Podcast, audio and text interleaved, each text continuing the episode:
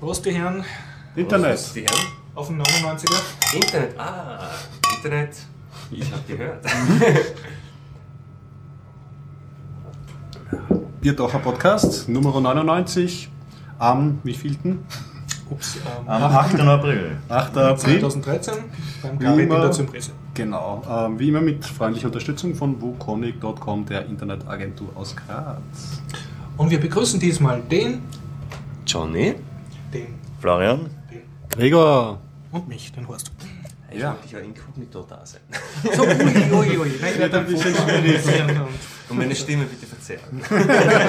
Das macht mir Spaß. Mach das als fünfter Gast. Kann ich mich mit dem Du kannst ja so tun, als Audacity bist du spielen. viele. Ne? Du kannst mit verstellter Stimme sprechen. So, und also, Na, ich bitte dich, dass du dann meinen Text mit deiner Stimme nachsprichst. Das wäre ja Deiner was. verstellten Stimme. Der ganze Podcast nur von Horst gesprochen. Ja, nur von dir verlesen. Also ich schon das, das. Das Transkript verlesen. Ja, sehr monoton. Tja, dann stelle ich die rituelle Frage. Hat irgendjemand von euch etwas erlebt, seit er letztes Mal da war? Nein, aber ich habe eine brennende Frage, die wir zuerst klären müssen. Bitte schön. Äh, wo in Wien gibt's Haggis? Florian. Beim Bobbys. Ah, beim Bobby. Okay, das hätte ich mir aber denken Ja, ich habe mir irgendwie gedacht, oh, britisch, aber eigentlich Englisch mehr. Aber anscheinend haben die auch schottische Sachen. Die haben sogar Brew. Was ist das? Das ist so das schottische Nationalgetränk, so ähnlich wie Cola, nur viel süßer und so mehr schmeckt so wie, ja, billiger Kaugummi mit viel Zucker und. ich konnte, ich habe einen halben Liter, in, halben Liter gekauft in, in, in, in Schottland und habe, glaube ich, zehn Leute gebraucht, die jeder gekostet haben, dass ich weggekriegt habe. So der erste Eindruck von Dr. Pepper war so dieser Geschmack. Das Dr. Pepper ist harmlos dagegen. Das gibt's Noch auch. einmal, es gibt in Wien ein Lokal, wo du gibt schottisches einen Haggis Foodstore. kriegst. Ist Oder das ein, bei ein der, Foodstore. beim Freihaus dort? Genau, es gibt bei der Schleifengasse ist das, oder? Nein. bei der Genau, Oder nein, Ist Schleifengasse geht eh. Das ist das Dort in der Nähe. Genau. das heißt beim das. Freihausviertel in der Du ja. kriegst das nicht serviert wie in einem... Nein, in man kriegt es auch leider nur, Dosen oder- nur in der Dose äh, und nicht so wirklich in echter Form, wie sie sind halt in so einer Art Würstel großen Dings. Und wie verkaufen. Das einfach gekostet? warm machen? Oder das muss man eigentlich nur auf, äh, ja, muss man warm machen. Am besten noch irgendwie ähm, Kartoffeln mit, ich weiß nicht, was das andere war, irgendeine Kohl-Dings verwenden sie äh, normal. Ähm, Teddys und irgendwas oder so nennen die Schotten. Okay. Ist eigentlich nur so eine Art Kartoffelschmarrn. Wir haben in, in, in Edinburgh das gekriegt, da war es mit so einer, so eine Mischung aus Kartoffelpüree und, und äh, ähm, Kartoffelkrösten. Okay. Das und ist wenn, ziemlich gut. wenn ich das richtig in Erinnerung habe, ist Haggis so ein schottischer Schafsmagenblunzen? Oder? Ja, so ähnlich wie Blunzen, nur mehr Innereien, weniger Blut. Es- Aber wenn man Blunzen mag, und äh, ist es ähnlich wie Blunzengröstel, wenn man das mit einem Kartoffelschmarrn und so macht. Okay. Und du hast Ich schon habe probiert, ich das hab's Produkt? leider noch nicht testen können, ob die, ähm, die Dosenvariante irgendwas kann, aber ich werde es noch ausprobieren. Und das essen nur Schotten oder das essen alle Inselbewohner wohnen zu ihrem lauwarmen Bier dazu? Ich habe es eigentlich nur in Schottland gesehen. Aha. Und hat das ich- vielleicht einen Grund, dass sich das nicht durchgesetzt hat? Oder, also ich meine, ist irgendwie... Mm, Die, ich weiß, ich glaube, schottische Sachen und englische Sachen, die, die mögen sich teilweise nicht so gegenseitig nicht. auch so Aber als Prinzip es, schon. es, schmeckt gut. Also, Es schmeckt urgut. Also, ich finde es besser als Blunzen noch. Wenn es gut gemacht ist. Ja, vielleicht kann man beim 100er da ins Grillen Ja, beim. Also. Ich bin nicht abgeneigt von Innereien und so. Ah, ja, Ich schon. bin skeptisch. Ja, so, Also wenn man schon Immer skeptisch bleiben. ich habe letztens einen, einen römischen Hühnerherzen-Eintopf gegessen. So, ja, ist interessantes Kaugefühl. Das finde ich jetzt gerade nicht interessant.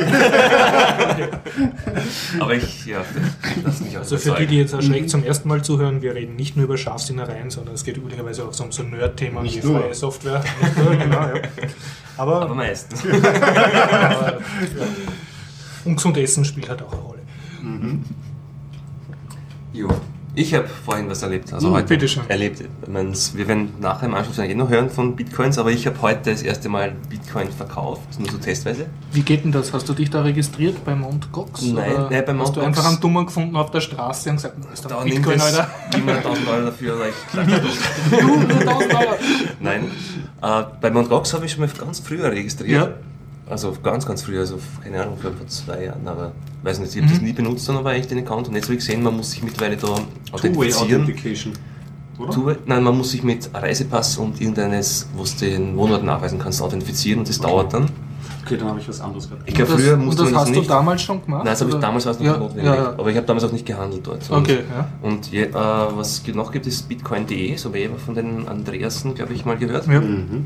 Und habe dort, ähm, da muss man auch das Konto bestätigen lassen, also dein Bankkonto, also die überweisen dir dann einen Cent und Mhm. in dem Überweisungstext ist dann der Freischaltcode und dann ist quasi automatisch Mhm. das Konto Ah, das Ja. kenne ich. Das so wie bei PayPal. irgendwo anders glaube ich das auch so, ja. Und du Irgendwo musst dafür was zahlen gehört. oder machen die einfach Ja, einen Cent? Handyanbieter, pro- glaube ich. Na, also die, sie machen einen Cent Verlust beim Registrieren, aber du zahlst für Transaktionen 5%, äh, 0,5%. Prozent. Also eigentlich könnte man die in Grund und Boden und Konkurs wirtschaften, wenn wir uns dort alle registrieren. Ja, du bräuchtest viele Bankkonten. Ja, aber wenn sich jetzt ganz Österreich dort registriert, das sind wahrscheinlich Aber 4 Millionen Bankkonten oder so. Die machen, sind 4 Millionen Cent. Ja, Das sind Das ist jetzt schwierig. weniger, als die wahrscheinlich am Tag an Umsatz generieren mit den Transaktionen. stimmt. Die machen 0,5 äh, Prozent zahlst du Transaktionsgebühr, also wenn du dort 0,5 Prozent. Und Ja. die zahlst du aber praktischerweise in Bitcoins, die Ja, Transaktionsgebühr. genau. Mhm. Und ich habe heute mal, eigentlich wollte nur wissen, wie das verläuft. Und wenn man Mhm. sich jetzt anregen möchte, jetzt gerade Bitcoins zu verkaufen, aber ich habe noch nie welche verkauft in Euro und habe dann einfach 0,1 Bitcoin verkauft Ja. und habe dafür 14,1 Euro bekommen. Auf deinem Bankkonto. Und also das Ganze läuft so ab, das wird dann scheinbar von denen so wie ein Escrow-Service vorbehalten und wenn ich bestätige, dass ich das Konto auf meinem Bankkonto, also wenn ich das Geld von dem Käufer auf meinem Bankkonto erhalten habe, bestätige ich es und dann geben sie das weiter an den Käufer. Die Also ihr- du handelst nicht direkt mit Bitcoin.de, Oh ja, ich habe ich hab Bitcoins auf mein Bitcoin.de, also Ja, da, da ja. habe ich auch eine Wallet, habe ich sie hineinüberwiesen, mein, Mhm. mein Bitcoin. Und dann habe ich diesen Verkauf getätigt, bestätigt. Mhm. Daraufhin habe ich die Bitcoins nicht mehr zur Verfügung, ja, aber auch noch nicht der Käufer. sondern Okay, also die treten als. Clearingstelle genau, auf. Wenn du nicht bestätigst. Ja, das weiß ich noch genau, das müsste man in den FAQs und äh, jetzt ist aber so, du zahlst Aber- ja auch bei Bitcoin eine Bitcoin-Transaktionsgebühr. Genau. Die fällt auch an, oder? Ja, genau. Also du, die musst du ja, wenn ich, wenn du in dein Bitcoin-Konto, Ja. also in diese Bitcoin-Wallet auf Bitcoin.de hinein, hinein überweist, ich meine, du kannst ja auch ohne Transaktionsgebühr überweisen. Meine Android-App kann das nicht. Okay, aber es kommt von klein dann. wollen sie auch nicht. Wo- Sollen wir auch nicht, das sollen wir auch unterstützen. aber du hast einfach deine 0,00. Ich habe meine 0,0005 Bitcoins. Mittlerweile ist das schon mehr als Ja. das letzte. Das ist ein kleines Vermögen heutzutage. Mhm. Aber es ist auf jeden Fall so, ich habe ja Bitcoins damals mit dir gekauft. In, Bei es? Bitcoin Austria. Das war, das war erst vor gefühlt kurzer Ja. Zeit, eigentlich vor ein paar Monaten. Damals haben wir um 10 Euro Bitcoins gekauft und jetzt habe ich 0,1 Bitcoin verkauft, habe meine 14 Euro bekommen, also bekomme ich Also, hoffentlich. Du hast dein, Und habe immer, noch, hab immer noch, glaube ich, 140 Euro von diesen einen Ja, Bitcoin ja. übrig. Mhm. Oder 130 Euro. Wahnsinn eigentlich. Ja. Das ist echt irre, was der Kurs da macht. Aber da werden es die Andreas sicher mehr erzählen können, aber ich beobachte das momentan nur mit. Es geht auch gar durch nicht. die Ja. ganzen Medien, also es Ja. wird rauf und runter besprochen. Also Und einige Nerds sind jetzt sehr reich, kann man sagen. Ich hoffe, ich wiederhole da nicht Dinge, die sie dann eher auch erzählen, aber zum Beispiel, was, was ein Thema jetzt wieder wird, jetzt wieder äh, selber Bitcoin meinen, war ja, ist ja schon länger nicht mehr Ja. rentabel aus dem also Blockchain Halving mittlerweile. Und, äh, aber nachdem der Preis jetzt so steigt und Wird es wieder rentabel? wird's, ich meine, es wird absehbar, dass es nicht lange rentabel bleibt, weil Mhm. sobald die Rechenleistung steigt und mehr Leute mit besserer Hardware meinen und Sind irgendwann die ganzen ASICs mal wirklich auf den Markt kommen, dann, also wenn die Leute mit diesen professionellen Hardware kommen, Butterfly-Rechner. na Butterfly, ich glaub, weiß nicht, das, kommen die wirklich mal oder? Ja, sind schon da, glaube ich. Leute. Nein. Sind noch nicht da? Am Bitcoin Magazine war am 1. April ein Artikel, dass jetzt ein Proof, sie sind da, ist ein April-Scherz. Oh, da habe ich das schlecht gewissen. Also die haben eigentlich schon sehr, sehr den Ruf, dass sie, also ich glaube nicht, dass sie wirklich absichtlich also die Leute abzocken, sondern ich glaube einfach, dass die unfähig sind, aber, Zocken durch unfähig. ja, aber sie treten halt nicht sehr seriös auf, vor allem wie sich der, deren, dieser Sprecher, der immer wieder zu sehen ist auf diversen YouTube-Videos, auf der CES und so weiter, der ist, glaube ich, Mhm. Also sie Ja. machen sich keine Freunde, aber jeder hofft halt, dass, er- dass es, solche Geräte wären ja jetzt momentan echte Gelddruckmaschinen. Ja. Doch beim Bitcoin-Minen geht es ja darum, dass man für diesen, man probiert ja viele Hash-Operationen aus und desto mehr Hash-Operationen pro Sekunde, das geht ja nur mit Brute Force, also man muss es ausprobieren und den, der Glückliche, der den Block findet, der hat dann berechnet. Das, es muss ja Aber du künstlich hältst schwer ja damit das Bitcoin-Netzwerk am Leben. Genau, ja. Es Also muss ja künstlich schwer sein, die Rechnung. Und diese Rechnung kann man nur in die eine, also diese eine, Mat- eine mathematische Rechnung, die nur in die eine Richtung leicht geht und die andere quasi gar nicht oder nur in unendlich sehr, sehr langer Zeit. Und deswegen kann man halt nur probieren. Und desto mehr du pro Sekunde probieren kannst, desto schneller hast du eine Mhm. Wahrscheinlichkeit schaffst du, da, dass du da einen Gewinn damit machst. Und Grafikkarten schaffen so 300 Megahashes oder mehr. Und solche dezidierte ASIC-Hardware da, die schaffen ja laut deren Versprechen auf der Homepage 60 Gigahashes oder mehr Wahnsinn. noch. Und das beim aktuellen Bitcoin-Preis mit 60 Gigahashes könntest du im Monat mehr als 15.000 US-Dollar an Bitcoins erwirtschaften. Mit einem Stromverbrauch von, weiß nicht, 100 oder, 100 oder 600 Watt, glaube ich, was angeben. Das heißt, dass selbst wenn der Strom noch so teuer Ja. ist, das, und sie haben ja ein Gerät sogar auf der, auf der Butterfly Labs auf der Homepage, das, also in, ausverkauft in der Produktseite, das hat er 1,5 1500 Gigahashes, also 1,5 Terahashes. Das sind mehrere Aber wenn jetzt wirklich mehrere solche Maschinen online gehen, wenn er enorm viele Bitcoins produziert in kurzer Zeit, Nein, es wird nichts mehr passieren, weil nämlich das Netz, die Difficulty passt sich ja ah, die passt sich dann dynamisch an. Genau, okay. es wäre Da bin ich mal langsam noch wieder. Genau, das heißt, Mhm. wenn, jetzt, wenn du alleine so ein Gerät besitzt, dann hast du eine Gelddruckerei zu Hause. ja. Aber wenn das zu viele von denen äh, gibt, also das heißt, genau. du musst nicht nur eine haben, sondern die anderen auch hindern daran, dass sie sich die kaufen. genau, also wenn jetzt besten illegal machen. Ne? Naja, aber was heißt, wenn, wenn das aber wirklich äh, so funktioniert, wie Sie sagen, warum bauen Sie sich nicht selber und drucken damit Ihr Geld?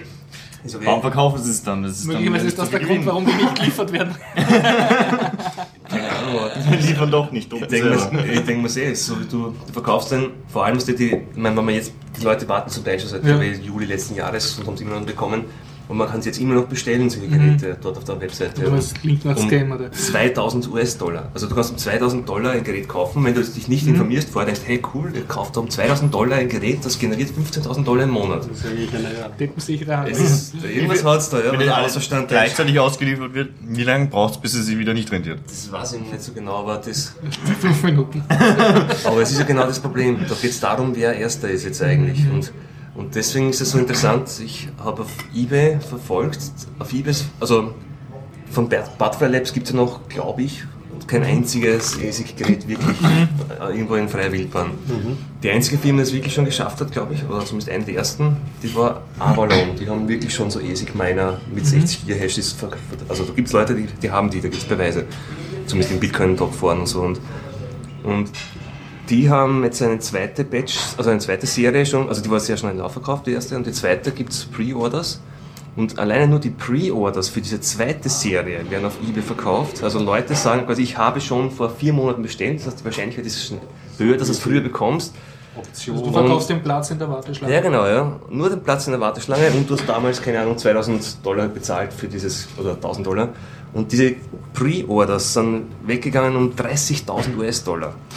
Ja die Leute. Das ist wirklich, sobald es, also wenn es um Geld geht, irgendwo schaltet es dann wieder ab. voll ab. Weil nämlich das kannst du voll nicht abschätzen. Du beweist, dauert es noch sechs Monate, bis die kommen, oder kommen, vielleicht kommen sie morgen, vielleicht kommen sie erst in einem Jahr. Dann wie viele sind dann schon am Markt? Ist die Difficulty dann so groß, dass die Geräte viel weniger wert sind, also an Rechenleistung? Aber man kann jetzt schon sagen, dass Oder- wenn diese Sachen kommen, dann werden alle Leute, die sich jetzt ein Mining Rig gekauft haben, also die werden mit dem dann nicht mehr viel tun können, oder? Na, Ich denke, Grafikkarten wird man jetzt dann. Aber war Grafikkarten schon hat man länger ja schon abgesch. Ja. Man, das war Das schon war eigentlich. Schon, war schon vorbei. Also, Genau, ja. Also, das haben, genau von Andreas habe ich auch gehört und auch selber hat man leicht nachrechnen können. Grafikkarten zahlt sich ja in, vor allem in Ländern wie bei uns, wo der Strom mehr kostet als in den USA zum Beispiel. Da, weil du musst den Strom, eigentlich du tauschst den Strom in Bitcoin und das ist schon sehr knapp an der Rentabilität gewesen. Aber nur jetzt momentan zum Beispiel wäre es mit Grafikkarten auch wieder rentabel. Mit einer 300 Megahash Grafikkarte könntest du auch schon über 100 Dollar pro Monat erwirtschaften. Interessant. Und das ist sicher mehr, als der Strom braucht, oder? Also 170 Watt oder 200 Watt Stromverbrauch? Nein, müssten wir halt nachrechnen, aber wie gesagt, das wird vielleicht auch nicht lange gehen, weil jetzt nicht weiß, nur, die, lang. nicht nur der, der, der Kurs steigt, sondern auch die, die Difficulty steigt ja momentan sehr rasch an, weil viele Leute jetzt zum einen beginnen, weil jetzt auf einmal zahlt sich's aus. Und dann eigentlich dieses, dieses ganze Ding da beobachten, wie die Leute da einsteigen, Faszinierend. das ist wirklich lustig zum Zuschauen. ja, wir müssen unbedingt in die Andreas ja nachher reinhören. Ja, ja. Ich will ja im. Anschluss an Genau. diesen Podcast hören Sie die Bitcoin News. Ja, ne? Dazu ich werde sie, ich werde sie auf jeden super. Fall reinschauen. Und ähm, der Andreas war ja auch letzte Woche, hast du erzählt, Johnny, äh, im Digital Leben zu hören. Na, ja, es war nicht, die, ich weiß nicht, es war nicht letzte Oder Woche. Matrix. Nein, Nein, das war es war- Digital Leben, eine der letzten Sendungen. Okay, ja, das können wir ja vielleicht heraussuchen. Digital Leben kriegt man im Podcast, also die kann man wirklich als Podcast abonnieren von Mhm. der Ö1 äh, Homepage. Oder direkt in Chip oder Oder direkt im Chip oder ja. Einfach Genau. nach Digital Leben suchen und dort äh, die äh, Folge über die Bitcoin. genau. Also ich, Vielleicht ungeübtere, obwohl ungeübt gibt es wahrscheinlich nicht, weil dann, wenn wenn Sie diesen Podcast nicht hören. Aber Wenn Sie nicht wissen, was ein Podcast ist. ja, dann hören Sie weg. Äh, Gibt es auch noch die Ö1-App, die jetzt frisch rausgekommen ist? Da kann man sich vielleicht auch noch rausfischen. Ja, genau, genau. Ist jetzt wieder eine? Ich habe die schon seit zwei Jahren. Nein, nicht, die ist noch nicht so lange. Also Die ist seit nicht so lange. schon ein paar ganz Wochen. neue, oder was? aber mit der kann man jetzt nämlich auch alle anderen Sendungen nachhören, So, die, die nicht als oh, Podcast brauche verfügbar sind. Mhm. Sehr gut. Und ich weiß nicht wie lange, ich glaube sieben Tage, Sieben Tage. kannst du das gesamte Ö1-Programm Ja, aber das, das habe ich. Aber das, hat's nicht, das gibt es nicht so lange. Das ist Ja, die neu, ich Funktion ist nicht- neu, ja. Genau. Ah, okay. Ja, aber die App an sich gibt es schon länger. Ah, das Die wusste ich nicht. Ich bin wegen der Funktion mit den sieben Tagen jetzt Ja. neu dabei. Das heißt, wir können endlich äh, Matrix gescheit nachhören. Ne? Der Matrix, also ja, genau, das war ja nicht als Genau. Podcast verfügbar. Oder? Genau. Nein, war nicht. Ist auch nach wie vor nicht. Ne? Aber es war, glaube ich, jetzt nicht letzte Woche, die, es, war, es war auf jeden Fall eine der letzten Folgen und ich habe es jetzt beim Hergehen gehört, zufällig, dass der Andreas auch quasi befragt Name. Und vor allem auch ein, ein guter Bericht, weil man muss auch sagen, es ist auch sehr viel in den Medien jetzt dadurch, dass so viel Aufmerksamkeit generiert, aber manche Artikel, da stehen sie mir die Haare auf. Ja, Das das, war- aber immer bei Bitcoin schon Ja, so. Ich finde es aber überhaupt schön, dass so ein Nerd-Thema, das nur wir eigentlich behandelt haben, ne? Lange, dass das jetzt voll in die Mainstream-Medien gekommen ist. Immer wieder, also jetzt gerade sowieso. Jo, na, ich habe meine Rentenversorgung. Ja, ja, das ist schön. Es funktioniert. Hätte es ich kommt mir- echtes Geld Aber raus. sicher beißen sich jetzt ur viele Leute und denken, im Hintern und denken sich, ach, hätte ich damals doch um 100 Euro Bitcoin gekauft und nicht um 10 Euro. Ne? Na, hätte ich damals nicht um 10.000 Bitcoin eine Pizza gekauft, sondern das Geld bloß aufgehoben. Oder Die was? beste Ich Pizza hab der Welt, ja. 10.000 ja. Bitcoin, ja. Vielleicht hat Pizzeria die Bitcoin noch. Kauft sie eine neue Filiale. Jo, So viel zu den Erlebten. Oder? na, hat Steht ja, sonst noch was? ich Noch was erle- Erlebtes? Erlebt haben wir, habe ich viel, aber. Aber jetzt habe ich so viel geredet und ich rede so viel. Ja, dann, Dann äh, ich kann das mal ein, einstreuen. Äh, nachdem ich ja letzte Woche berichtet habe, dass ich mir eine Bürgerkarte geholt habe. Ja, genau, um zu ja. unterschreiben äh, das Volksbegehren. Ne? Ja, richtig. Ja. Also nicht das Volksbegehren, sondern die, Die Petition, ja, und dann- genau, ja. genau, die Petition. Äh, bin ich jetzt auch neuerdings Mitglied der Wiener Büchereien. Ja, hast du keine Büchereikarte gehabt?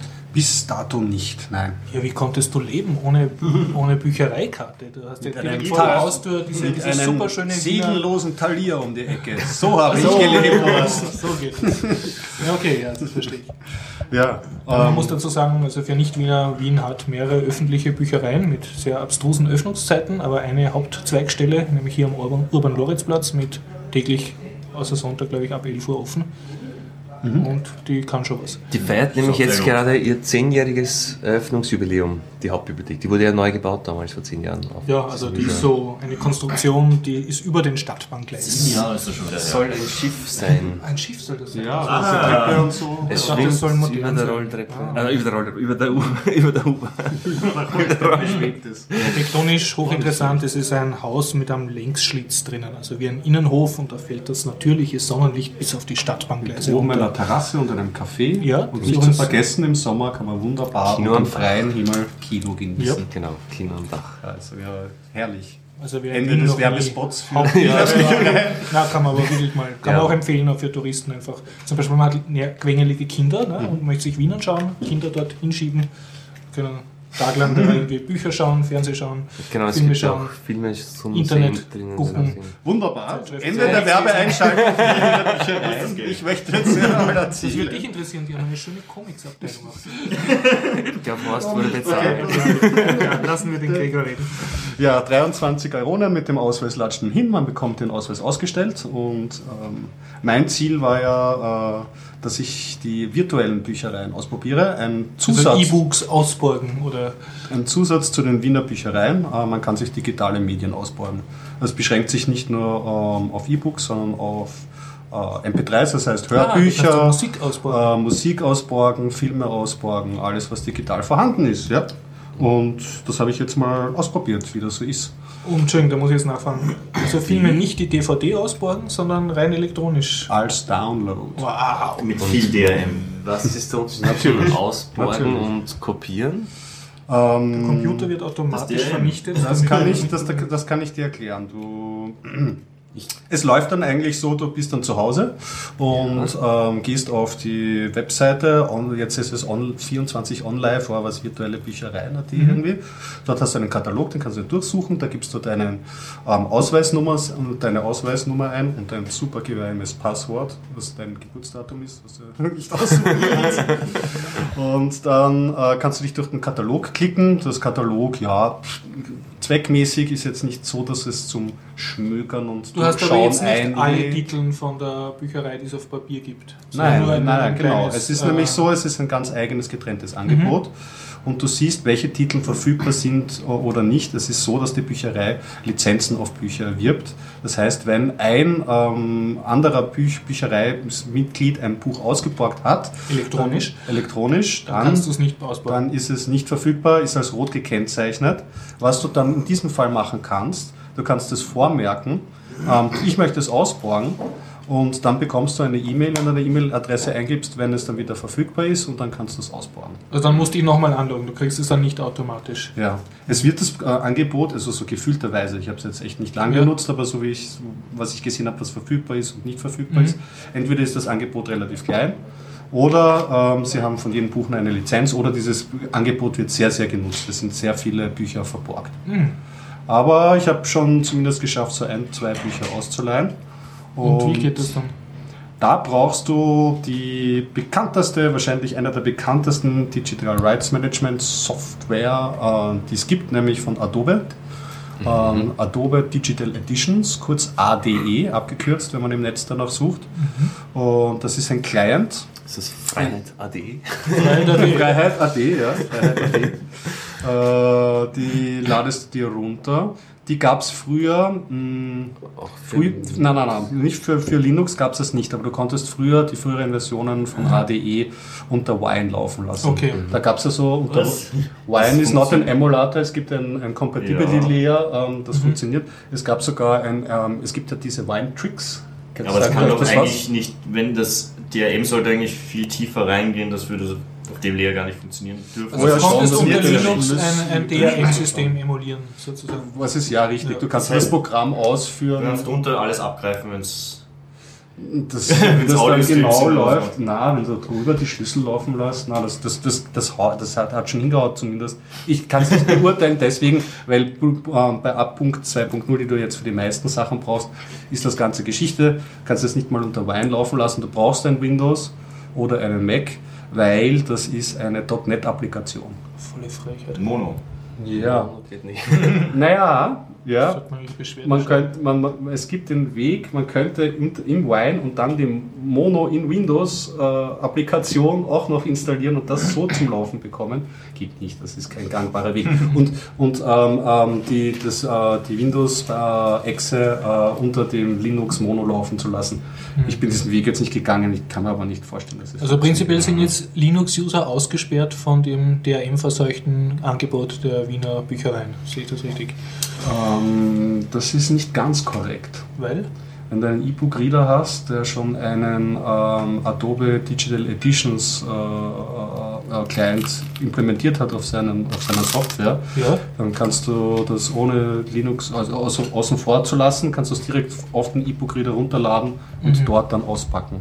Ach so, du bekommst eine Datei mit DRM. Richtig. Also was du bekommst. Reader und der Reader macht sich dann das Genau. ganze DRM. Also um das genauer zu erklären, wenn du jetzt auf Download gehst auf der, auf der Webseite, kriegst du eine Datei, die heißt, glaube ich, so büchername.acsm. Ja? Und ACSM ist nichts anderes als der Lizenzschlüssel plus ähm, der Link zum Download des eigentlichen E-Books. Und äh, dieses verknüpft dann, wenn du es unter Windows das Adobe Editions äh, installiert hast, eben mit diesem Programm Mhm. und der lädt das runter und lädt das in seine Okay. Bibliothek rein. Und mittels dem, wenn dein E-Book-Reader auch das Adobe Editions ähm, installiert hat, kannst du es dann drauf tun. Voraussetzung ist allerdings, es gibt nämlich zwei Arten, die bei der Installation von Adobe Editions abgefragt werden. Entweder du installierst das anonym, sodass du keine äh, Daten von dir her gibst. Dann hast du aber die Einschränkung, dass du die Bücher, die du downloadst, ausschließlich auf diesem Gerät verwenden kannst. Zweite Option, du gibst deine Daten her, E-Mail-Adresse und machst einen Account dort, ganz offiziell. Dann musst du diesen Account natürlich auch auf dem E-Book-Reader eintragen. Dann ist es natürlich möglich, dass du, dass du auf den Windows-Client das runterlädst und dann vom Windows-Client, der auf denselben Account registriert ist wie dein E-Book-Reader, das dann hochschieben Also du kannst. kannst dann dasselbe Buch auf mehreren äh, physikalischen Geräten lesen. Richtig. Ähm, es ist begrenzt, glaube ich, die Anzahl der Kopien, die du, Mhm. ähm, die du machen kannst dann, aber du hast dann die Möglichkeit, dass du dann mehrere Devices dann, so, ähm, dann Wie komfortabel. Ist, Was, ja, also über DRM, ich, ich werde mich hüten, jetzt DRM zu Ja. verteidigen. Ja? Ich, ich erzähle hier nur die Tatsachen, wie es Und ist. du hast es dann zum Laufen gebracht? Oder ja, ich habe zu Hause, äh, Dings ja, ich habe, ich habe eine, ich habe eine Windows-Installation. Okay, Jetzt ja. wieder, ich habe neue Hardware bekommen, einen alten Laptop, da Mhm. war schon ein Windows drauf irgendwie, Mhm. das habe ich entsäubert von allem Mhm. und ein Dual-Boot eingerichtet und unter dieser Windows-Installation kann ich das benutzen. Mhm. Und ich bin trotzdem sehr dankbar, weil viele Bücher, auch wenn ich ähm, so viel Geld, wie ich wollte, in die Hand nehmen, Mhm. genommen habe, das, mein altes Leidebeispiel ist Sophies Welt, habe ich nirgendwo bekommen. Mhm. Jetzt habe ich es mir bei den Wiener Büchereien ausbauen können und habe ich und ist super. Mhm. Äh, Vorteil, was vielleicht bequem sein könnte für Leute, die sich dort ausbauen, muss halt nicht an Zurückgeben denken. Das Also es, es vernichtet sich selbst vernichtet sich nach nach Ablauf. 14 Tagen. Mhm. Und kannst du es früher zurückgeben virtuell, damit jemand Das anderes ist sich das nicht eher möglich. ausbauen? Technisch, das, das schreiben sie dann eh schon Ja. in der FAQ, technologisch wäre so prinzipiell möglich, so einen Mhm. Mechanismus zu implementieren. Ist ihnen zu kompliziert und zu großer Aufwand, gibt es nicht, wird nicht. Wenn du es ausgeborgt hast, ist es 14 Tage gesperrt und danach Mhm. ist es wieder da. Vielleicht erklärt das, warum die Bücher so lange ausgeborgt sind. Weil Natürlich. ich schätze mal, dass Papierbücher, dass viele Leute wesentlich früher zurückgeben als, als Und die Maximalzeit. Bierbücher kann man ja auch länger als zwei Wochen ausbauen, oder? Du kannst es verlängern. Na und du kannst auch erstmalig, ist glaube ich vier Wochen, oder? Nicht zwei. Ja, äh, nur gewisse Medien wie DVDs und, und so, die musst du in Weil zwei ich Wochen relativ Ja, kurz gut, vorgekommen, 14 zwei mit Wochen. Sonst kannst du auch Ich online mir nur gerade ein, verlängern. aber Also das muss man das vielleicht noch nachschauen, ob das vielleicht länger ist, die Das heißt. Das musst du hurtig lesen. Das muss ich heute Weil lesen. du kannst verlängern. Was ich witzig fand bei manchen nicht? Büchern, es gibt so Lizenzoptionen und da steht bei manchen als halt Kopieren angekreuzt, das ist eh klar, das sind halt die acht Privatkopien und bei manchen steht auch dabei irgendwie bei der, bei der Lizenz Ausdrucken ist erlaubt. Das fand ich irgendwie strange. aber ich muss ich mich aber noch eher Ausdrucken näher, einscannen. muss ich mich noch näher damit beschäftigen, wie das, wie das funktioniert.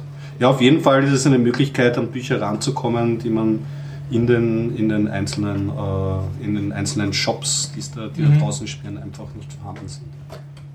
Trotzdem ist Wenn man bereit ist, Windows zu Genau. gucken. Oder ja, ein und sich die DRM-Lesegerät DRM zu, richtig. Und deine Lesegeräte, du hast ja einen. E-Book-Reader, die waren nicht DRM-kompatibel. Ja, der Kobo ist, der unterstützt Adobe äh, DRM. Also Genau. Also du hättest das Ganze auch auf dem Kobo machen können. Oder? direkt runterladen, das macht aber keinen Spaß.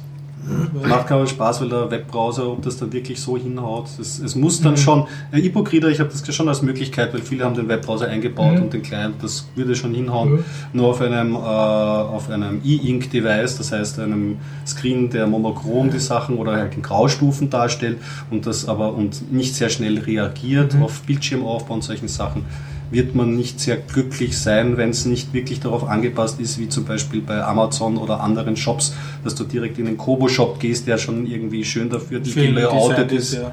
für den E-Book-Reader. Ja. Okay.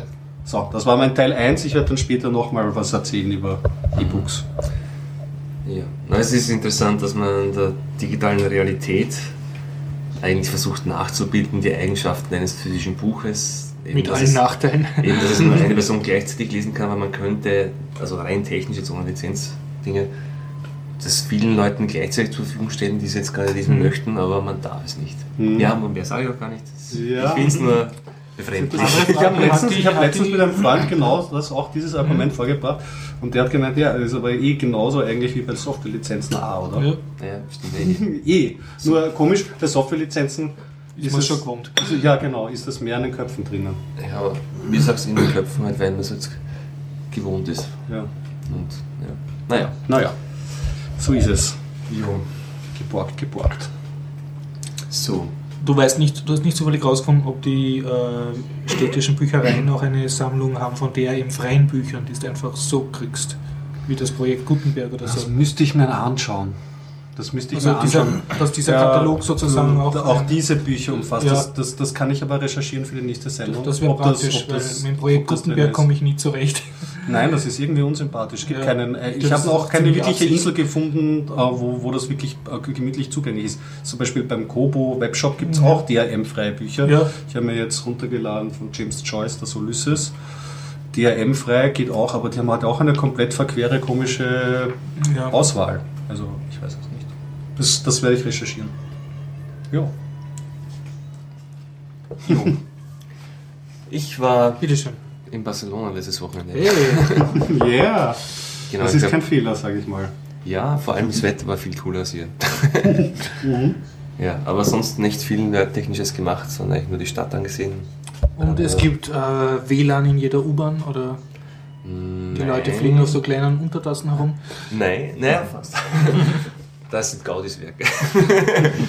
die schauen sehr spacig aus und sehr sehenswert, vor allem die Bauwerke. Aber Barcelona galt ja als eine der coolsten Städte Europas, wo die ganzen hippen über drüber Typen sehen, die Mobilcon-Konferenz ist. Ne? Genau, genau. Ich kann nur erzählen zum Thema Internet. Ist mir, ähm, ich wollte ja nicht ganz offen sein und auch mit Smartphone das nutzen, weil es ist doch ein Vorteil, wenn man online Mhm. nachschauen kann, Wikipedia, Maps und so weiter. Und haben mir bei meinem Netzanbieter gibt es so ein Roaming-Paket, so ein Holiday-Paket, das man sich für einen einmaligen Preis, ich glaube, da zahlt man, keine Ahnung, Mhm.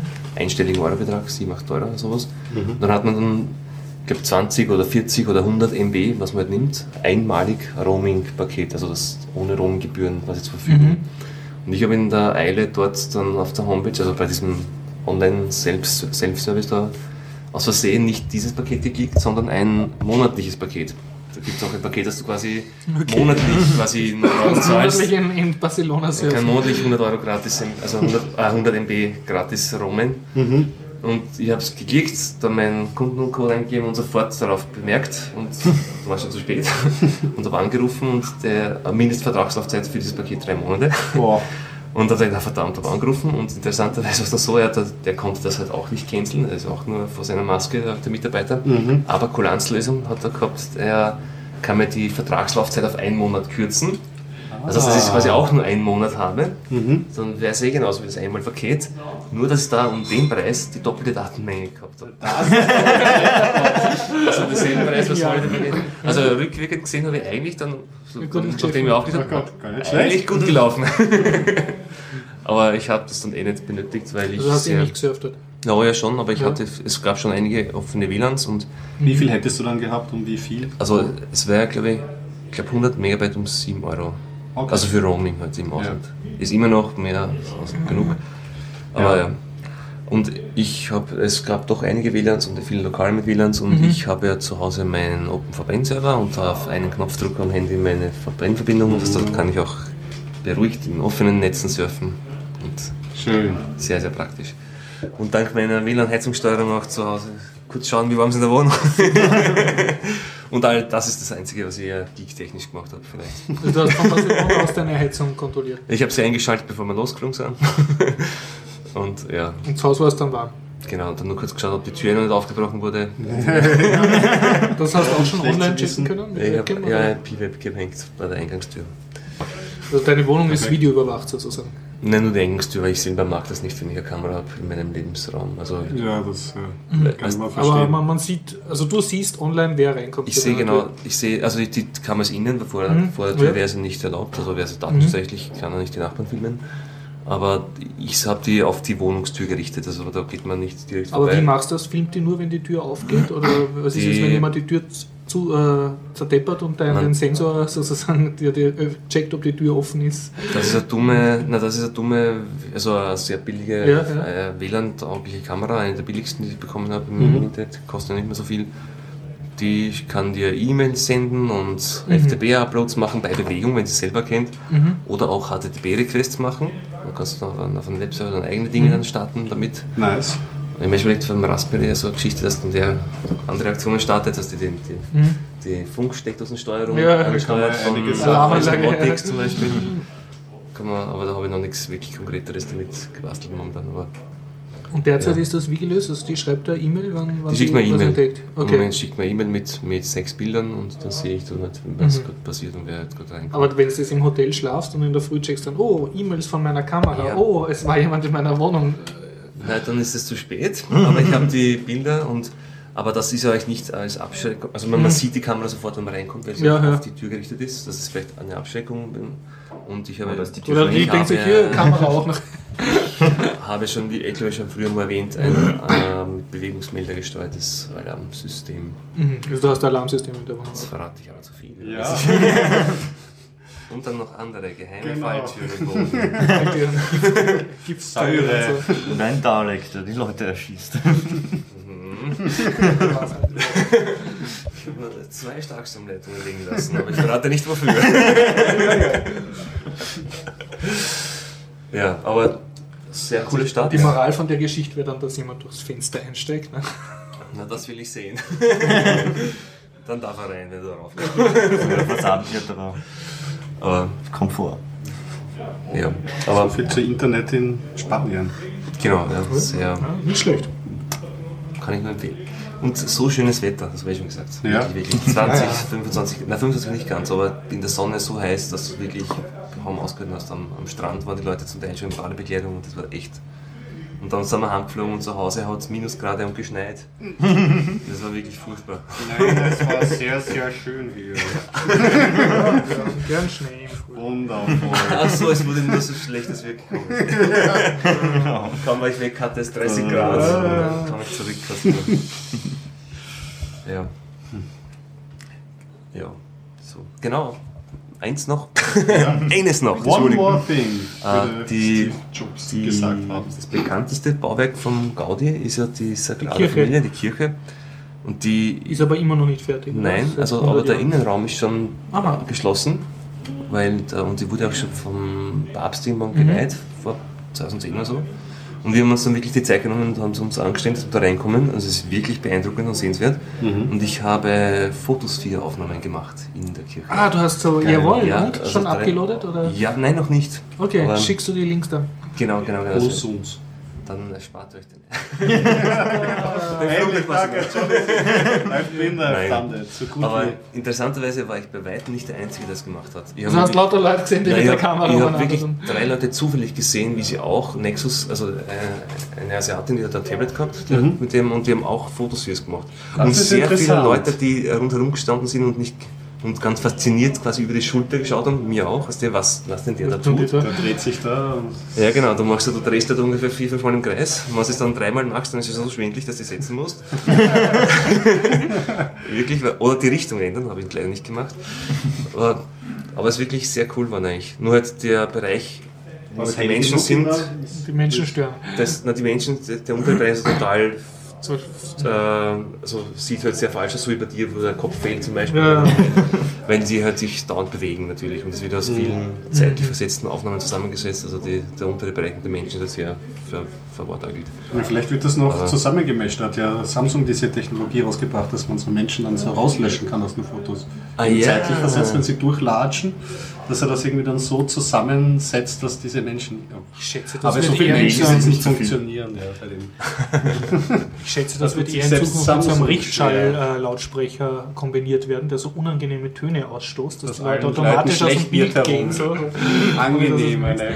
Ich habe mich da eh so getreten, auf einmal steht sich da ein anderer Fotograf genau einen Meter vor mich. Und ich habe dann hab bewusst alle anderen Teile zuerst gemacht, in der Hoffnung, dass der weggeht, aber der hat halt da so tolle Position gehabt, also die hatte ich eigentlich vorher. und dann hat sie ja nicht vermeiden lassen, dass halt genau davor, also drauf ist so. bräuchte so einen 2-Meter-Stab, wo man die Leute dann wegschieben. neben die Linse so setzen könnte. Naja. Ah, cool. Geil. Aber es schaut cool aus. Also, Ja. das werde ich euch zeigen. So, jetzt bin So. ich still, ausgeplaudert. Ausgeplaudert, jetzt schon. Na, Ich lasse auch andere zu Wort kommen. Ja, ich ich- mir vor. Ich, ja, ich, ich, ich, ich, ich will was erfahren über Gnome 3.8. 3.8? Ja, Ja. möchte ich auch. Aber du bist doch der Coole mit dem Arch Linux Ich hab's und den installiert. Retros. Ja, ich hab's installiert. Okay. Ähm, ich habe nicht alles, ich habe nicht so viel Zeit zum Ausprobieren gehabt. Hm. Was einem sofort auffällt, ist der Overview ist ein bisschen anders geworden. Okay. Also die bis jetzt waren die Fenster einfach so nebeneinander angeordnet. Das heißt, wenn du einen, äh, einen Chat-Client und einen, weiß nicht was, einen Browser offen hast, ist der Browser genauso groß wie der Chat-Client vom Platz, den er verbraucht. Mhm, Was jetzt nicht so optimal ist, weil du die, die, die Größen halt nicht siehst dann, wie groß was wirklich ist.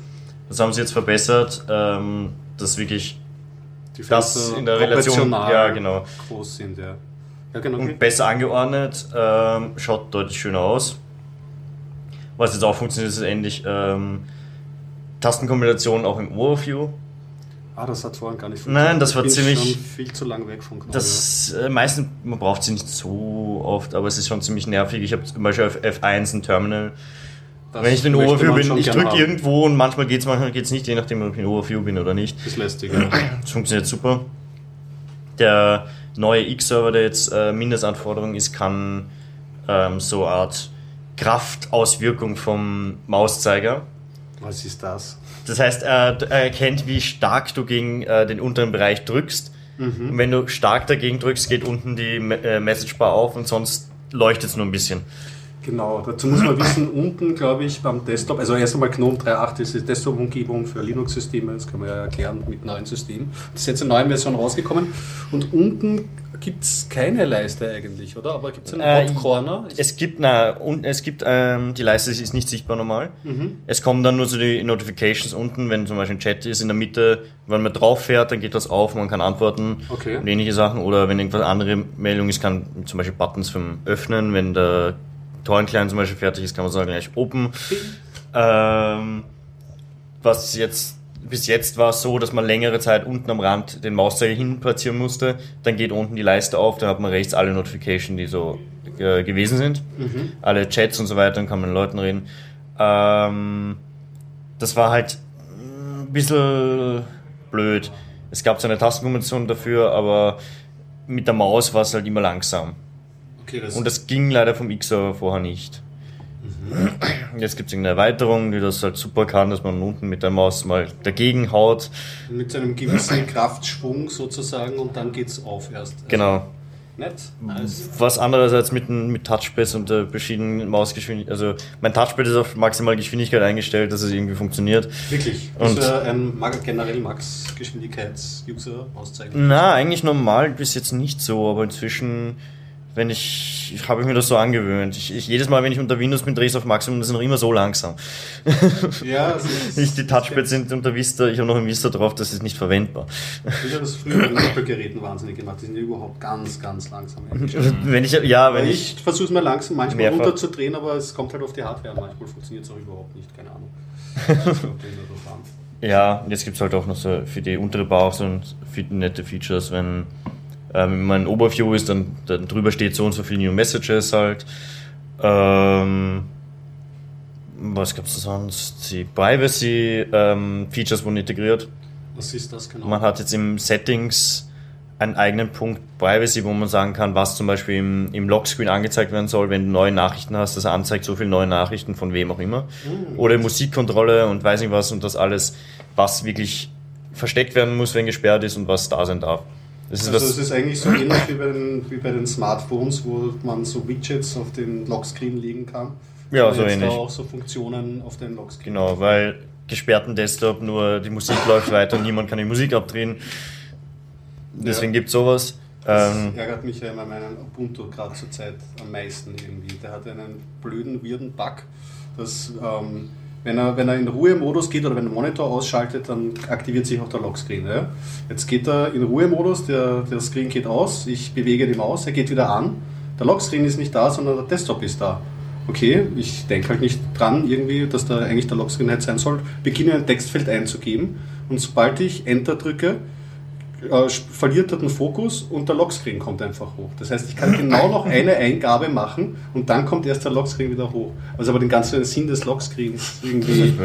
Das ist einfach, Man das ist vorher unschön. Es tut so weh, dieses äh, Ah, falsche das, das Verhalten. Problem habe ich bei mir auch ähnlich. Du kannst nichts machen währenddessen. Nur wenn du im Standby fährst, ähm, und dann wieder hochfährst, hat er das letzte Bild, was er hat, irgendwie noch in irgendeinem Zwischenspeicher. Und das zeigt dir dann. Das zeigt er an, man kann nichts machen, aber man sieht den Desktop einmal. Bis der Lockscreen da ist, äh, fertig äh, wieder ähm, aus dem Standby aufgewacht ist, ist, das, äh, ist der Lockscreen sofort da. Also man kann nichts dazwischen machen, aber es schaut nicht schön aus. Ja, das sind sogenannte, die Ubuntu haben jetzt so ein eigenes Wort dafür kreiert, Paper-Cut-Problem, so wenn du so Papier schnitzt. Das ist nicht so wirklich Unangenehm. etwas, es ist unangenehm, du ärgerst Ja. dich jedes Mal, aber es ist halt, ja, Das fürs ist Arbeiten das, was äh, so... der so Gnome eh jetzt wieder auch gemacht wurde. Die machen ja die äh, jedes Detail zählt Aktionen.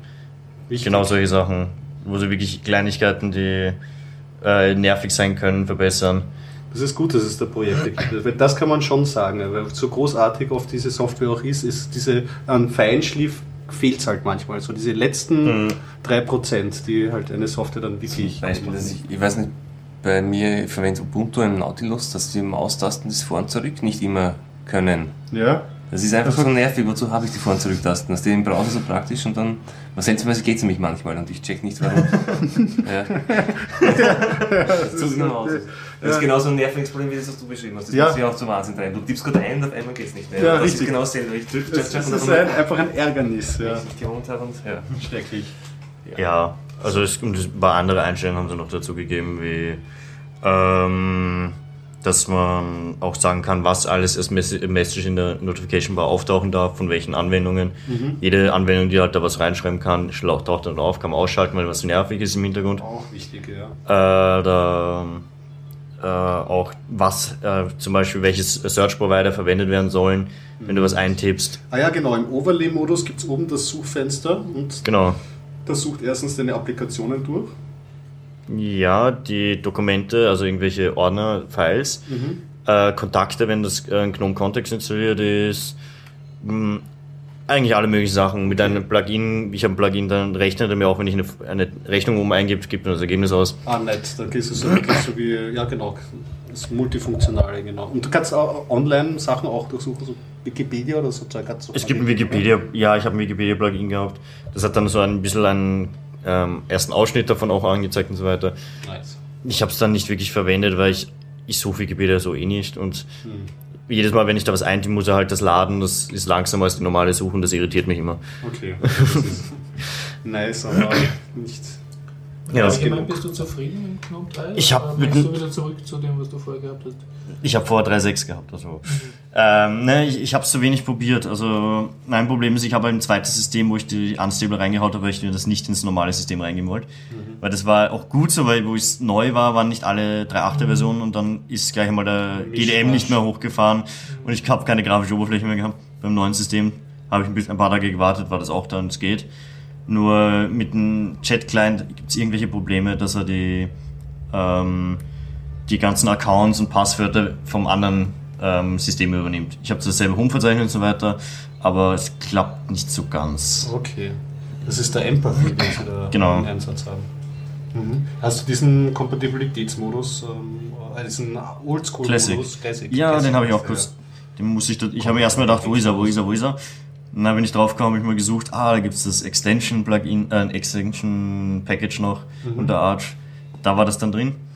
Ähm, es war irritierend, Ja. weil es ist, es ist nicht so wie, der, wie das alte GNOME 2, es ist so eine Mischung aus GNOME 2 und GNOME 3. Das ist das. Problem, es schaut aus auf den ersten Blick wie ein ähm, bisschen helleres GNOME 2. Nicht so das alte Grau, sondern so ein helleres Weißgraulich. Okay. Die Menüs oben haben diese GNOME 3-like Ding, wenn man drauf geht. Die Liste ist dann halt mit so einer Art Sprechblase. Genau, das ist so Chrome 3-Style. Ja. Und es gibt keine, die Desktops werden halt unten nicht angezeigt, sondern du kannst, du hast einen Hot Corner noch und kommst genau in den GNOME 3 Overview dann. Okay, also so oben in die Ecke fährst. Das heißt, du müsstest den ausschalten, unten dann die äh, fixen Workspaces noch reinhauen, dann soll es ziemlich ähnlich sein wie das alte. Äh, Ja, für Leute wahrscheinlich, die unten einfach so diese Taskleiste haben wollen. Einfach so Windows-like. ja, und du hast die Notifications, die GNOME 3 Notification unten noch. Die sind zwar urpraktisch, aber sie schauen extrem verwirrend aus, wenn drunten die Taskleiste ist und dann kommt eine, genau drüber noch die, die Meldung. Das haut halt nicht hin, das Ja. Konzept, wenn man es mischt. Ja, Das ist dann halt von beiden. ich hab, hätte mir wer erwartet davon. Ja, ja. Weil eins stimmt schon, also dieses zwischen Applikationen wechseln und so ist manchmal in GNOME 3 zwar eine Augenweide, wenn man jemandem zuschaut, aber ein bisschen das Gefühl, ein, ein, ein Handgelenkschwung zu viel manchmal. Also ich tue ein bisschen zu viel managen. Oder vielleicht bin ich dann. Vielleicht habe ich Overmanagement. Ja, Overmanagement. Ja, vielleicht muss ich mich auch erst. Naja, also ich, ich finde es ziemlich praktisch, wenn man, also mit, wenn ich, ich bin ja nicht der, der irgendwie ewig sucht, welche Anwendungen habe ich und was wird automatisch auf welchen Desktop und die Desktops sind immer das.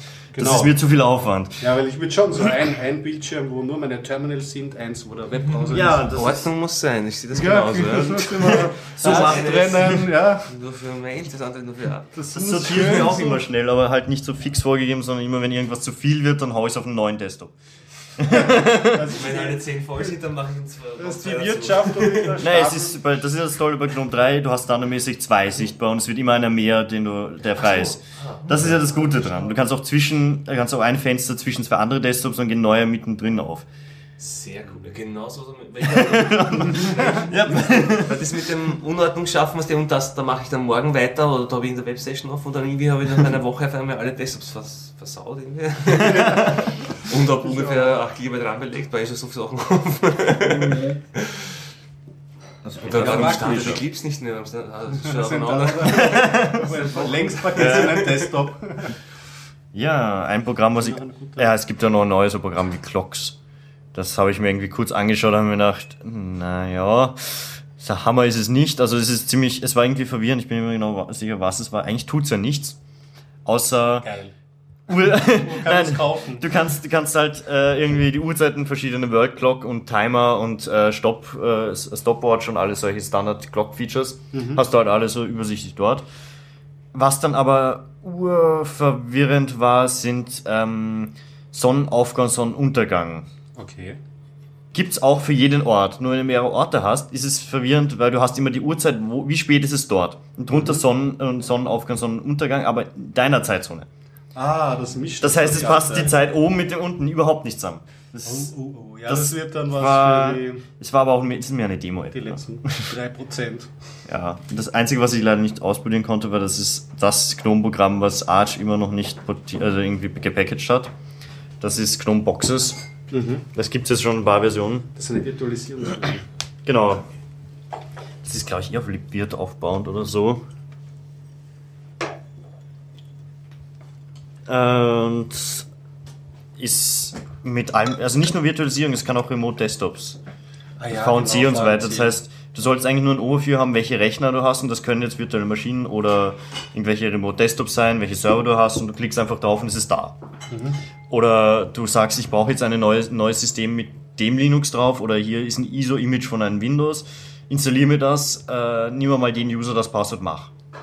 Und es ist dafür da, dass du ihm einfach nur noch zwei Abfragen oder was du halt brauchst für die Installation mal sagst und dann nimmst so du einen und da. Kurzwizard oder einfach nur so ein, ein Fenster, wo du die, die Config irgendwie Genau. reinknöpfelst und dann pflanzt das das automatisch. Ja, du hast ein paar virtuelle Maschinen, die startest immer neu und sagst, installier mal das, gibst du mal Username und Passwort ein, dann hast, startet mal fünf neue, nice. Baut dir fünf neue Windows-Maschinen auch, wenn du willst. Das ist echt faszinierend, wenn ja. das mal gescheit funktioniert.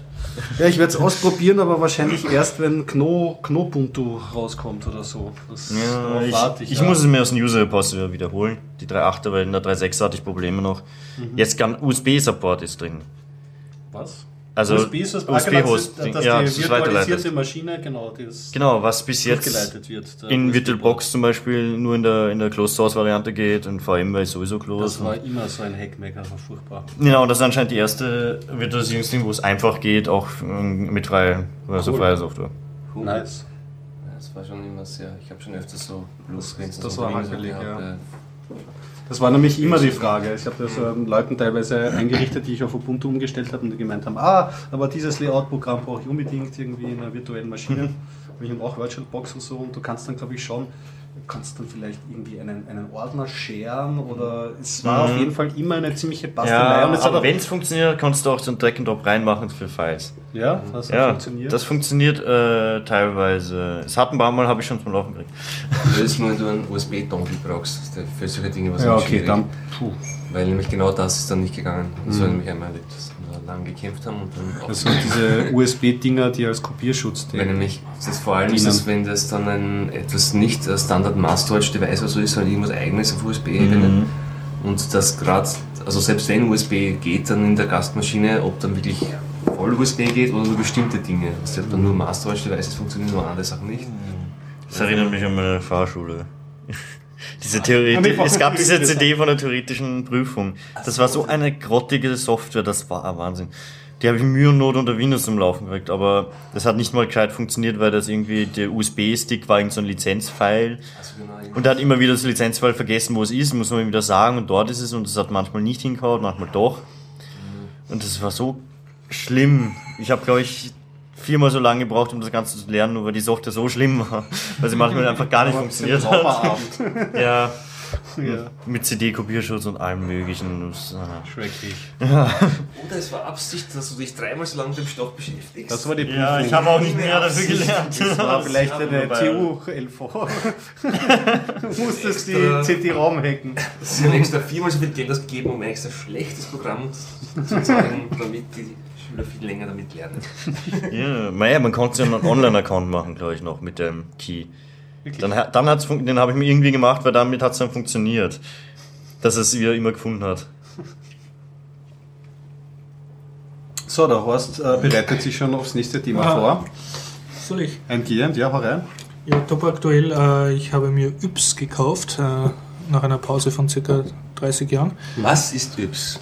Was ist Yps? Yps war in den 80ern eine Jugend- oder Kinderzeitschrift. So alt bist du? Ich bin 43, ja, das geht sich aus.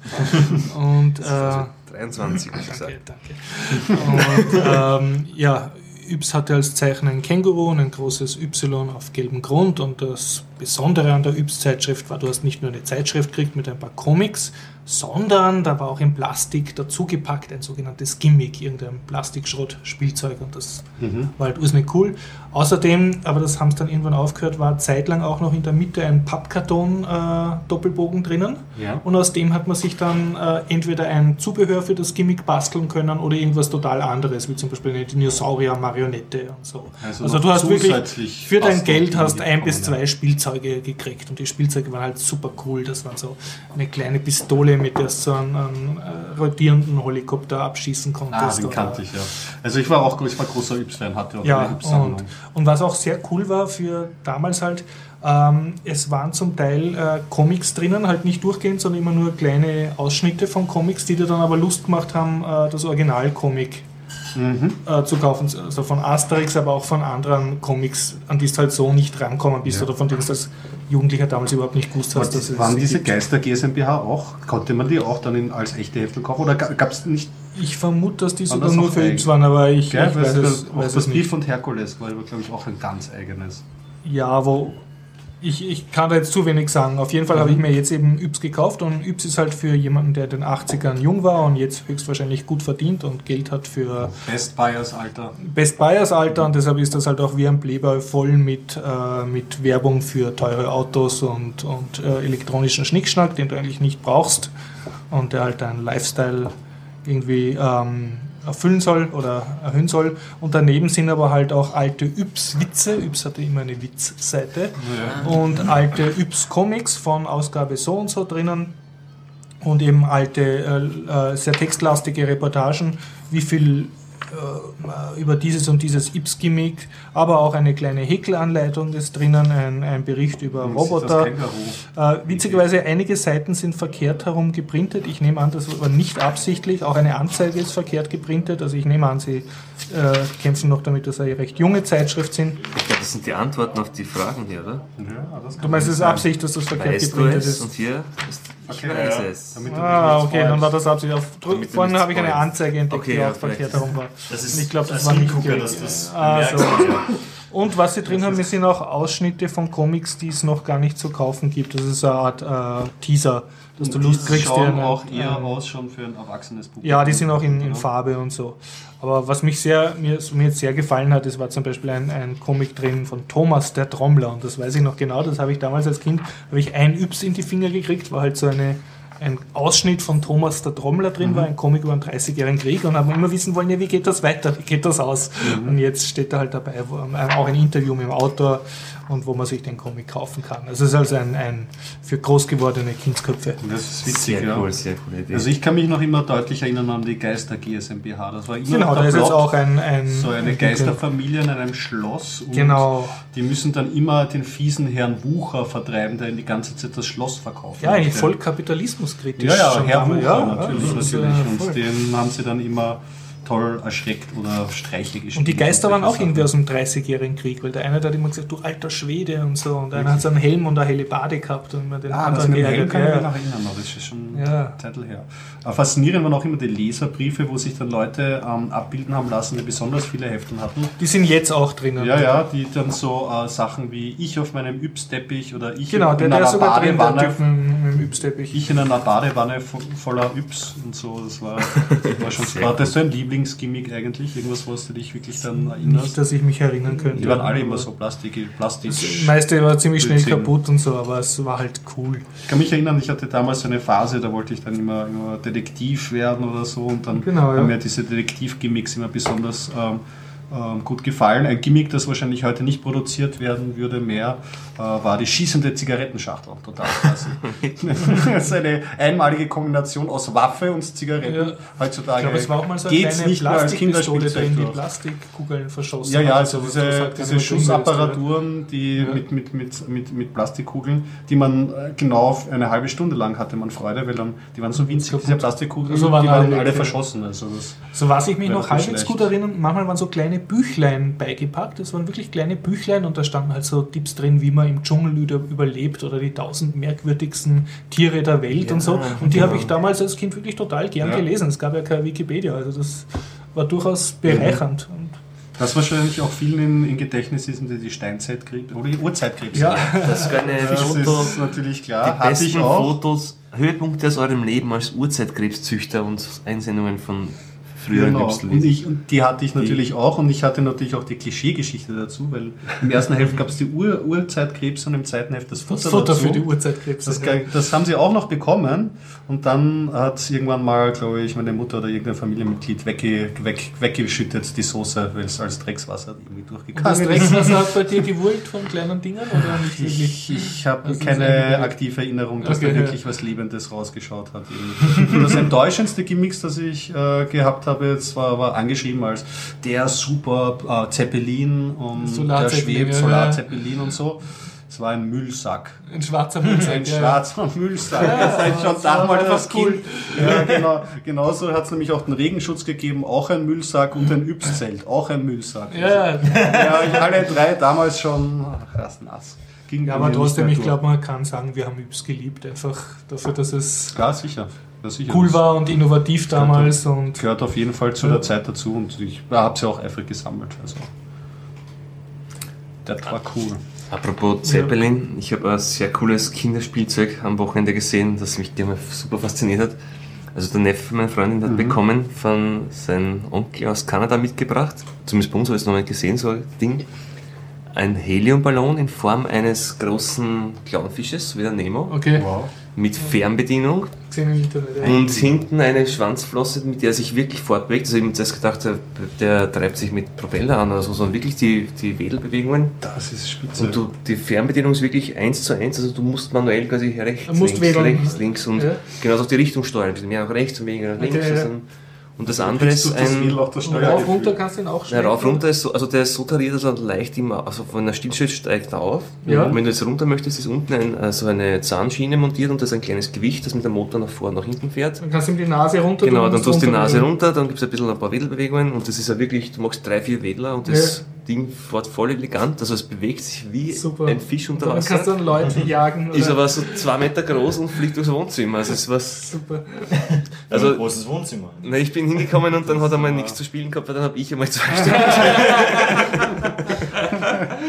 Und hast du erfolgreich das Kind dann Ja. mit dem Ding? Oder? Nein, es, war, nein man, es ist schwierig, sich da in so einem kleinen Wohnzimmer zu navigieren, Ja, ja. ohne dass man da irgendwas umhaut oder gegen Lampen fliegt. Anschaust, das halt aus. Oder? Nein, das ist doch recht stabil eigentlich. Und Mhm. was wir erzählt haben, ist, äh, dass seine Eltern, dass das wird das Schwierige war, Helium aufzutreiben. Also schwierig. Also in Österreich scheinbar ist es nicht so leicht wie dort in Kanada, wo man in jedem Blumengeschäft Helium bekommt. Weil du musst das halt dann sehen, erst aufblasen, das Ding. Aber super geniales Spielzeug. Das ist echt nice, ja. Besonders auch die Steuerung, dass da kein Propeller irgendwie das macht, sondern Das die Wedelbewegungen, das ist schon. bei uns kriegst du auch Helium bei jedem Festel, wenn Ja, du Luftballons auf. Na, also du kriegst bekommst das, sie- du bekommst das, ja, die Gasflasche ist auch sehr teuer. Die kommt bei Lindegas zum Beispiel oder Mhm. anderen so Gasanbietern und du musst Pfand zahlen und die Flasche zurückbringen. Und sie haben dann entdeckt, beim Obi gibt es für so Kindergeburtstage und so ähnliches, Mhm. äh, so, glaube ich, so kleine, paar Liter nur, so auch Gasflaschen. Und was mich so erschreckt hat, ist, das sind Wegwerfkartuschen. Also, wir sind keine Kartusche, sondern wirklich eine massive Gasflasche, so Okay, nur das so ist 40 total cm groß. Und da steht drauf unten also FE Eisen und dann das Abfallsymbol. Wegwerfen. Entsorgen, also Müll trennen, entsorgen und kostet 40 Euro, dass du, weiß nicht, 30 Ballons füllen kannst. Und wahrscheinlich sind, sind drei Viertel der Kosten nur die Verpackung, also diese Gasflasche. Autsch. Also geschickter wäre mit dem Zeppelin zur nächsten Wahlkampfveranstaltung gehen und sagen, blasen Sie mir den kurz auf. Ne? Zum Ja, nächsten Ja. Kindergeburtstag. Dann noch eine Nadel vorne und dann den ganzen Wahlkampf. Ja, Ballone mit der zerplatzen. Das wäre mal lustig, so Luftballone auf und ein Kampf Heid und die dann zerplatzen. Die Armee der Nemos. ich kann mich erinnern, in Zwinst hatten wir die Aufgabe, so einen PR-Stand zu betreuen. und hatten eine große Gasflasche mit Helium. Und ich glaube, dann nicht sehr viele Kinder haben einen Ballon gehabt, aber wir haben den ganzen Tag einen Spaß gehabt. Mit hoher Stimme geredet. Ja, wir haben sehr, sehr viele Leute da sehr viel Interesse gekriegt. Also ein Tipp für den nächsten Messestand, wenn es zu wenig Interesse, ich meine, ich habe sehr genug Interesse gehabt, aber eine Flasche Helium mit. Das ist ja. ja. Aber macht Spaß. So, da. Tut mir leid, ich habe sonst eigentlich nichts zu berichten, außer den Das 100. war's. Biertaucher Podcast Ah, ich, ich habe noch ein äh, kurzes Thema. Es ist wieder was bei Zero AD weitergegangen. Das Ja. ist so ein. Ein crowdgefundetes. Na, nicht God gefundet. Es ist ähm, so ein, es war so eine Freeware früher, so ein privat entwickeltes Spiel, ähm, so so 3D-like ähm, Aufbaustrategie, so ähnlich wie Age of Empires, nur Sag mal was. Ah, Zero AD, das kapiere ich jetzt. Genau. Ja, das ist eigentlich schon ein Empire-Klon eigentlich. Aber Ja, Das nur halt neueres. Also von, es ist aufwendiger gemacht als, als Age of. Empires 2 zum Beispiel. Es, wahrscheinlich auch als das 3, ja. Ähm, und da ist jetzt die 13. Alpha-Version Das ist aber auch rausgekommen. Open Source, glaube ich. Ja, es wurde angefangen als, als proprietäre Freeware, Mhm. ist nachher aber Open Source geworden. Open Source worden und dadurch äh, hat es einen extremen Entwicklungsschub anscheinend noch gegeben. Ähm, Okay, kein Crowdfunding, aber Fundraising hat es gegeben. nein, noch nicht, das kommt jetzt. Ah. Aber erst einmal zur Ja, Alpha. okay, erstmal zur Alpha, ja. Also die, die 13. vor. Alpha soll halt wieder weitere Verbesserungen bringen. Ein neues Volk kommt, das sind, ich glaube, indisch, ein indisches Volk. Mit neuen Gebäuden und alles mögliche. Und hast Ein du paar schon mal Animationen. gespielt, oder? Ja, ich habe es ein bisschen kurz gespielt, aber nicht wirklich so komplett durch. Äh, Das Problem war bis jetzt auch immer, dass die KI ähm, nicht so gut war. Und ähm, auf meinen Rechner ist es sowieso urlangsam. Okay. Ähm, man braucht, es ist dafür gemacht, dass es auf alten Rechnern eigentlich läuft. Also Grafikanforderungen sind nicht so hoch, dafür, dass es eigentlich recht anschaulich ansch ausschaut für sowas äh, Age of Empires 2-like äh, Zeug. Ähm, das Problem ist aber, dass sie noch bei der KI äh, und Wegfindung die Algorithmen nicht sehr effizient sind. Das heißt, das Hauptproblem ist äh, die CPU.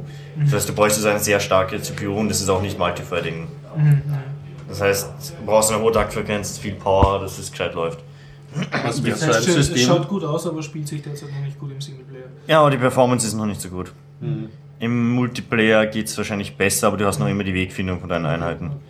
Und es es sind jetzt so coole Features dazugekommen, wie, oder halt so schöne Animationen, zum Beispiel beim Aufbauen, wenn du ein Gebäude baust, das mehr ähm, Animation ist, das halt irgendwie so wächst und fertig ist.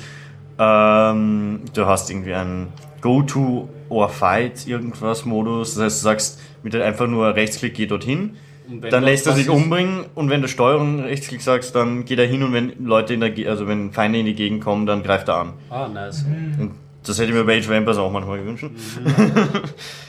ähm, ja, angeblich die, die KI vom, haben sie verbessert. Die KI kann aber noch immer keine Schiffe bauen zum Beispiel. Was halt so ein Nachteil ist. Aber es wird langsam. Sie müssen Okay, halt an der Performance-Schraube drehen, noch ein paar äh, ein bisschen polischen. Wie lange sind die da schon dran? Wie lange weißt du schon davon? Lang. Also ich weiß ein paar Jahren davon. Wirklich schon seit ein paar Jahren, okay. Ja, aber das ist viel, noch viel länger schon entwickelt. Das ist, das ist glaube ich, 2000 irgendwann. Aber schön zu sehen, dass es 2000 anscheinend. Fahrt gewinnt jetzt. Genau. Ähm, Was aber ähm, ein, ein anderer Punkt ist, der, nach der ähm, Veröffentlichung von, von der 13. Alpha hat der Teamleader gemeint, dass er aufhört. Mhm. Der hat das eigentlich, ich glaube, der hat es auch gegründet und hat es von Anfang an äh, betreut, ähm, weil er irgendwie andere Projekte auch machen will und ja, es läuft eigentlich auch schon recht gut. Es wollen sie einen, äh, einen anderen Hauptmitentwickler Ja, ja. Dafür engagieren, der das auch noch Vollzeit bezahlt macht. Äh, und dafür wollen sie jetzt Crowdfunding machen. Mhm. Also um einen fix zu bezahlen. Genau, der soll dann ein, zwei Jahre mal mit Ja. dem Crowdfunding fix bezahlt werden können. Äh, der ist, glaube ich, haupt, auch ein Designer gerade. Also der macht auch irgendwie so Animationsdesign, ich weiß nicht mehr genau.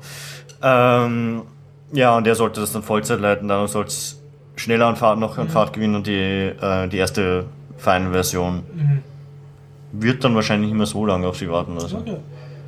Also schön für uns alle, die wir gerne so freie Spiele spielen. Genau, also ich hoffe, dass auch das Finanzierte dann was bringt, weil bis jetzt hat's, ähm, ich habe noch in FAQ steht noch immer, ja, mit Crowdf- Crowdfunding und irgendwie Fundraising machen sie nicht, das ist nicht so das Prinzip von dem Spiel. Also jetzt machen sie es. Und jetzt, wo der, wo der Hau- Hauptdings weggeht, äh, wollen sie das einen auch. Nachfolger als, als Leader engagieren auch, ist ja auch das also sind nur aus freikaufen. Prinzip, das nicht zu nutzen. Jetzt gerade ist die, ist, ist die Stimmung gut und gerade für so ähm, Spiele, die äh, so Retro, also, also schon eine, eine, eine Fanbase haben aus alten Zeiten, sind die Chancen gut, äh, Kohle zu machen. Ich wüsste jetzt mal keinen Grund per se, wo man dann nicht zumindest mal versuchen sollte. Wenig, also es gibt hier genügend, weil es ist anscheinend das eigentlich das einzige Spiel in der Kategorie, was es äh, als, als freie Software gibt. Du kannst Civilization Free Civ gibt es, ne? aber das ist Ja, nicht das genau ist- dasselbe. Das ist so ein bisschen ist abstrakter. Nicht so halt komplexer vom, äh, von der Spieldynamik, aber von der Grafik äh, halt komplett was anderes wieder. Ich vermute, dass, dass das in Zukunft sehr viele Jobs schaffen wird, in jetzt in Schwellenländern wie Indien, wo du wahrscheinlich einen, einen Lead-Programmer oder einen Projektleiter, der sich für sowas hergibt, für wesentlich weniger Geld kriegst als im Westen. Das ist über die Frage, ob das. kann. Ne? Ja, wenn, wenn du dann Leute in, in Indien dafür für ein Open Source Ding äh, engagierst, kannst du doch ziemlich einfahren. Was ich schon Ja, von Leuten gehört nicht haben. nur bei Open Source, sondern Ja, eh, also kannst du nicht es, hast in solchen Ländern, das, sie sind zwar Ja. billig, aber du hast teilweise einfach nicht den Standard. Ja, aber es- nehmen wir an, dort entsteht einmal, also dort gibt es dann Leute, die das können für einen kleineren Preis, dann könnte sich die Open Source Community sozusagen sagen, ja, okay, wir brauchen jetzt halt das, wir, wir zahlen uns. Also das ähnlich macht es auch der Harald gemeint. Ich habe ja die Folge nachgehört, weil ich leider nicht da war. Und Das gleich stimmt, bei. Hardware kann Der- man sich zumindest produzieren. Genau, lassen. Ja, das, das diese ist chinesische so- Hersteller, wo ja. du so einfach sagst, was willst du, das macht Ja. das. Wenn du das sowas ähnliches als, ähm, gibt es ja auch Dienstleister dort, wenn Ja. die das irgendwie als, als offenes So, ich machen. muss jetzt gar nicht günstiger. Indien sein, könnte Ja. natürlich auch Rumänien sein oder irgendwo, wo halt die, die Lohnunterschiede spürbar sind. Ja, ich glaube aber von, von IT-Dings ist, äh, ist ja noch Indien ziemlich im Aufstieg, aber es, Noch. dauert noch, Ja. bis die den Standard erreichen, weil es ist wieder ein bisschen an Rückgängen, wo die Leute dann, viele Firmen draufkommen sind. Es spart ihnen nicht viel, wenn sie dann dort irgendwie Ja. ungetestete Software haben. Und die Kommunikation ist natürlich schwierig über die halbe Erdkugel. Man sehen. Ja, Zukunft bleibt spannend. Ja, ähm, ich hätte da noch anzubieten, Bitte schön. Äh, vielleicht ein bisschen andere Podcasts, äh, die es ja auch noch gibt im Netz, äh, nämlich zwei Retro-Podcasts. Bitte. Äh, einer heißt, die hängen miteinander zusammen. Es gibt einen Christian Schmidt, der macht die beiden Podcasts. Einmal äh, mit jemandem zusammen, der dessen von Namen der- jetzt nicht habe. Von der Gamestar, der Christian Schmidt? Der Christian Schmidt ist, glaube ich, der, der bei der ein Mitbegründer der GameStar ist oder so. Da ist zumindest in der Beschreibung ist das so, Ja. so gestanden. Und den anderen Podcast macht er mit seinem Bruder zusammen, der im ersten Podcast, den ich erwähnen werde, vorkommt. Also der erste äh, nennt sich Stay Forever und ist eigentlich ein Retro-Spiele-Podcast. Ähm, ähnlich wie die Spieleveteranen, die haben wir ja schon öfters erwähnt, da werden alte Spiele erwähnt, verschiedene Themen. Ähm, ich habe mir bis jetzt zwei Folgen angehört, ein, zwei Folgen habe ich mir angehört, die zweite noch halb. Und eine ging über Mad New, wie nennt sich Mad TV? Ah, das war ein schönes Spiel. Und die reden wirklich lange darüber, also sie nehmen sich Zeit fürs Thema und sehr detailliert. Also sie, sie gehen dann wirklich auf Details ein, wie das User-Interface war und wie gut das funktioniert Also hat. sie mögen und, ihr, äh, ihr Topic. ja, sie mögen ja Topic wirklich und es ist sehr angenehm zu hören. Und deswegen, ich bin eigentlich auf diesen Podcast bin ich eben über das Insert Moin, das wir ja schon das letzte Mal besprochen haben, gekommen. Und gerade in diesem Insert Moin hat äh, der Christian Schmidt auch erwähnt, dass er jetzt einen neuen Podcast macht mit seinem Bruder zusammen. Die beiden sind in den 80er groß geworden. Ich glaube, er ist 77 geboren und sein Bruder 80. Na, weil, weiß ich nicht so, so um den Dreh herum. Nein, das muss eigentlich früher gewesen sein, weil 80er müssen sie ja mitbekommen haben. Und äh, ja, da geht's erste Folge, es sind erst zwei Folgen draußen, die erste über Fernsehserien und der zweite über Hörspiele aus den 80ern. Und ja, so wie der Stay Forever Podcast, auch sehr detailliert und sehr liebevoll. Also ich habe ja auch. Dir es gefallen, sozusagen. Ja, definitiv. Also der 80er Jahre Podcast, also bei den, bei den Retro-Spiele-Podcast, da habe ich halt schon einige. Irgendwie. Da, das, das ist gut zu hören. Und sie erzählen die Geschichten auch wirklich super. Aber bei den 80ern, ähm, wenn sie wirklich immer so Themenkreise aus dem Lifestyle und aus dem Content und, und also Filme und Serien und Lebenswissen. damals, ne? Ja, ja, äh, wenn Sie das erzählen, machen Sie das wirklich gut. Also Sie erzählen halt so Geschichten, wo ich halt auch irgendwie so sehen kann. Ich meine so, wir hatten ja halt nicht viel in den 80ern, halt nur so ein paar Kanäle, ja, irgendwie so wenig Geld für Freizeitbeschäftigungen, aber wir hatten Zeit. Ja, ja. Zeit und Fernsehen. Und wir haben sie alle ins Fernsehen gesteckt. Ja, das, also ich habe auch sehr viel ferngesehen und ich konnte, konnte auch nachvoll, was nachvollziehen, was man da sieht. Man, man, man hat ja auch damals, weil einfach irgendwie so das Angebot nur so da war, wie es da war, sich einfach auch wahnsinnig viel Schrott angeschaut. Man muss ja schon, Mhm. Das heißt, das schon sagen, ist, dass in dass 20 das Jahren 80er das gar nicht mehr Jahre, funktionieren wird. ja, ich meine, das 80er Jahre äh, Action-Serien-Formate, also so ein, ein Trio mit vier Fäusten beispielsweise. wir gesehen, ich meine, was hatte ja das A-Team? Äh, Genau. ein, ein, ein Colt für alle Fälle, Genau, hart ja, aber ja. herzlich.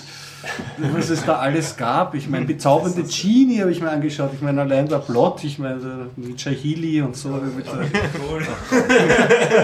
ja, ja, ich. Ja, auch. Jeder von uns hat auch ab und zu Testbild geschaut, einfach so, weil er so stolz war, dass er jetzt einen Fernseher hat und das gleich Ja. an dem Test Ja, losgeht. ich meine, und einen kann. Telefonhörer am Testbild, ja, ja. Also das, das, also das, das ganze Gefühl ähm, rollen sie sehr Ja. gut auf und sie bringen auch sehr viel Neues. Sie haben teilweise wirklich auch Detailwissen, was mir echt nur so als Schatten vorübergegangen ist, gegangen ist. Beispielsweise das Max Headroom, Ja, was ja noch im Hinterkopf hatte ich das seltsame Gesicht oder so, mir war überhaupt nicht gewahr, worum es da eigentlich gibt, um wo geht und warum der Max Headroom eigentlich Max Headroom heißt. Weil er anstoßt an der Max Headroom Stange, weiß man doch, wenn man seine Bücher gelesen hat. ja, passiert das auf Büchern? Ja, es gab ein Buch dazu, das haben wir irgendwann mal Ah, okay, reingeknallt. verstehe, verstehe. Ja, genau. Und andere, andere Sachen. Also, wie gesagt, also dieser, der, gerade der 80er Jahre Podcast ist sehr hörenswert und bringt auch Neues. Also nicht nur Bekanntes, was ist sehr ausgiebig erzählt, natürlich auch die ganzen Knight Rider Geschichten. Knight Rider ist, ja, Knight Rider ist ja überhaupt ein Klassiker irgendwie. Und da haben sie halt auch so gemeint, dass wenn man sich heute anschaut, sind die Sachen halt teilweise irgendwie, also MacGyver beispielsweise haben Ja. wir auch jetzt nochmal angeschaut. Also nicht im Ganzen, sondern mal eine Folge. Kann man immer noch sehen, oder? Unsehbar. es ist dermaßen langsam erzählt, es ist so lame in Wirklichkeit, was er da eigentlich zusammenbastelt, aber damals war es halt die. Das Das, gigantisch das war cool, gigantisch cool. Das irgendwie. heißt, du meinst, der, der. Zuschauer hat sich weiterentwickelt und fasst das jetzt schneller auf. Ja, es hat soll. sich die andere, es hat sich die Erzählweise im Mhm. Fernsehen geändert und ja, natürlich auch die, wahrscheinlich die Ansprüche Mhm. irgendwie. Also, äh, und, bei, und sie haben halt so erzählt, bei Knight Rider merkt man es halt auch ganz stark, dass halt, als Kind hat man das halt nie gesehen, mir ist das auch nie aufgefallen, aber wenn zum Beispiel der, der Knight Rider ähm, autonom fährt, also ohne Mhm. einen Fahrer drinnen, na klar, in den 80er Jahren hatte man nicht so tolle Technologie, Ja. dass sie jetzt wirklich halt autonom fährt, da hat man halt irgendwie so einen Stuntman mit so einem braunen Sack irgendwie so drinnen stehen, der sich so hinter ein bisschen versteckt, damit man ihn nicht sieht irgendwie. Ja, Also dunkle das ist halt- Scheiben. Das ist halt alles, das merkt man, wenn man es sich jetzt anschaut nochmal. Aber es ist irgendwie schön. Nicht Ja. mehr meine Träume. Nein, nein, nein, Ich dachte, er kann sprechen. Aber nein, kommt eh bald wieder zurück, wenn es so weitergeht. Da gab es ja auch eine Nachfolgeserie. Die nie Team Knight Rider. Das war aber ziemlich schlecht, glaube ich. Ich meine, Knight Rider war auch. Knight Rider war cool. Ja, Knight Rider war super. da war ich schon zu alt. Ja, genau, aber Team Knight Rider war ganz schlecht. Da gab es nämlich auch eine fortlaufende Verschwörungsstory, was mit dem ursprünglichen Michael Knight ähm, passiert ist. Ganz, ganz übel. Aber das, ja, Foundation, von der, aber wie hat es geheißen? Foundation für Recht und Recht und Verfassung. Verfassung, genau. Ja, Devin, ja. Also, Der das war der schon Foundation super. für Recht und Verfassung. Das Und es hat ja noch einen Zwischenfilm gegeben, Knight Rider 2000. Ja. Das gab es auch, ja. Das spielt dann schon so in naher Zukunft und den Kit gibt es auch nicht mehr oder nur noch als kleines Rechenkastel. Und sie bauen halt einen total neuen Wagen, total seelenlos und hyperintelligent und dann holen sie den Michael Knight, auch David Hasselhoff, wieder zurück. Der ärgert sich über die neue Persönlichkeit und schraubt den alten Kit wieder in den neuen Wagen rein und dann ja, sind sie wieder toll, aber der Film war nicht toll. Du hast gepostet, dass du mit irgendeinem Film unzufrieden warst. Ja, ähm, ich schaue ja gerade nach. Habt ihr alle schon die äh, letzte Folge von ähm, CAI gehört über Hackerfilme? Ja. Ja, Ich hast du gehört? nicht, nein. Aber Ja. Ja, also- Pflicht. Ja, ja, ist gut. Ist wirklich gut. Okay. Äh, viel Bekanntes. Also mir hat es jetzt nicht so viele neue Filme gebracht, aber so wie die beiden über die Filme sprechen. Ja, es waren schon, also er hat ja eben nicht so die, die meisten Mainstream hat er nicht so behandelt. Also Sachen wie Matrix wollte er extra weglassen. ja, das war ja genau. Was auch, was auch in Ordnung. Eben, er, er wollte sich auf die anderen Sachen. Andererseits, ja. Also ich habe mich darauf versteift, auf die schlechten Filme, die sie erwähnt haben, natürlich. Ja, ja total meine nächste nachgeschaut. Ich muss, ja, ich muss ja meine Zeit wertvoll investieren, weil in jedem Ist Trash, in jedem Trash wirst du liegt auch der was Hugo Gutes. Portisch des Fernsehschrotts werden. Ja, aber, Trash habe ich nach ja, nur weil der erste Teil so gut war, habe ich mir das Netz 2.0 angeschaut. Könnt ihr euch an, an Netz Teil 1 Der erinnern? Netz weiß ich noch, das war mit der Dings, äh, Sandra- Sandra Bullock, genau. Ja. Das war eigentlich, ja, war eigentlich nicht so cool. Nein, das- Ich habe ihn sehr cool in Erinnerung. auf jeden Fall. Aber ich kann mich kaum mehr an die er, war, Handlung er, war, er war nicht so cool. Aber halt so cool, wie Sandra Bullock halt ist. Ein Tech-Thriller. Aber da haben sie einen zweiten Teil gedreht. 2006 ist der rausgekommen. Aber der war dann cool. gestern angeschaut. Oh, was? ja, naja. Also schon mal nicht in die Kinos gekommen, so direkt auf DVD. War eine Sony äh, äh, Co-Produktion. War ja so ein türkisches Filmteam und so. Was ja eigentlich noch nichts heißt, aber er war einfach Grotte. Schlecht. Hättest du auf Wikipedia lesen können, da steht das Und, und ohne Kultpotenzial, also nicht unfreiwillig komisch oder so. Ich, wir haben sehr viel gelacht. Also, Also- muss man, es ist schon, es ist, es ist, wie gesagt, uns steht ja uns noch Wargames Teil 2 auch noch bevor. Ah. Das haben sie auch einen zweiten Teil gedreht. Und äh, bei dem, eine Sicherheitsexpertin wird nach ähm, Istanbul gebeten, für einen Konzern ein Problem zu lösen. Und sie kommt dort an, sie tun ein bisschen mit ihrem Pass herum, sagen, der ist ungültig, also es ist abgelaufen, sie muss aufs, Kon äh, irgendwie aufs Konsulat, irgendwie äh, auf zur Botschaft und dort zur Botschaft kriegt sie den Pass ausgetauscht und erneuert, allerdings steht ein anderer Name drauf und auf einmal wird alles seltsam und sie wird gejagt. Und eine türkische Stewardess schenkt ihr noch ein Armband, da stellt sie heraus, dass die türkische Stewardess irgendwie ein Undercover-Cop ist. Und dann kommt, kommt sie halt, es sind halt auch wirklich, muss man auch sagen, irgendwie so böse Klischee Gesichter drinnen und sagen halt so mit türkischen Akzent, oh, this is our supercomputer. Und dann sitzt sie vor einem Billigsdorfer großen Rechner, halt alles schlimm. Was, was, was wirklich übel ist, vielleicht um herauszustreichen, dass dieser Film einfach wirklich überhaupt nicht recherchiert wurde. Also er hat so getan, er hat irgendwie so Einstellungen gemacht, als würde sie gefilmt werden von irgendwelchen schlechten Handykameras, so mit verrauschten Bildern oder so. Aber es wurde nicht erklärt, woher diese, das war eigentlich nur ein Stilmittel, es wurde nicht erklärt, ob da, das, da wirklich sie beobachtet wird. Also keine Ahnung. ähm, das, was, was wirklich dann übel war, wo sie dann ein Täuschungsmanöver gemacht hat, wo sie ihr, ihren Kopf so reingepestet hat in eine Hochzeitsfotografie, um sich irgendwo als Frau auszugeben. Und dann hat sie ein E-Mail hingeschrieben auf Englisch, auf, auf den Betreffenden.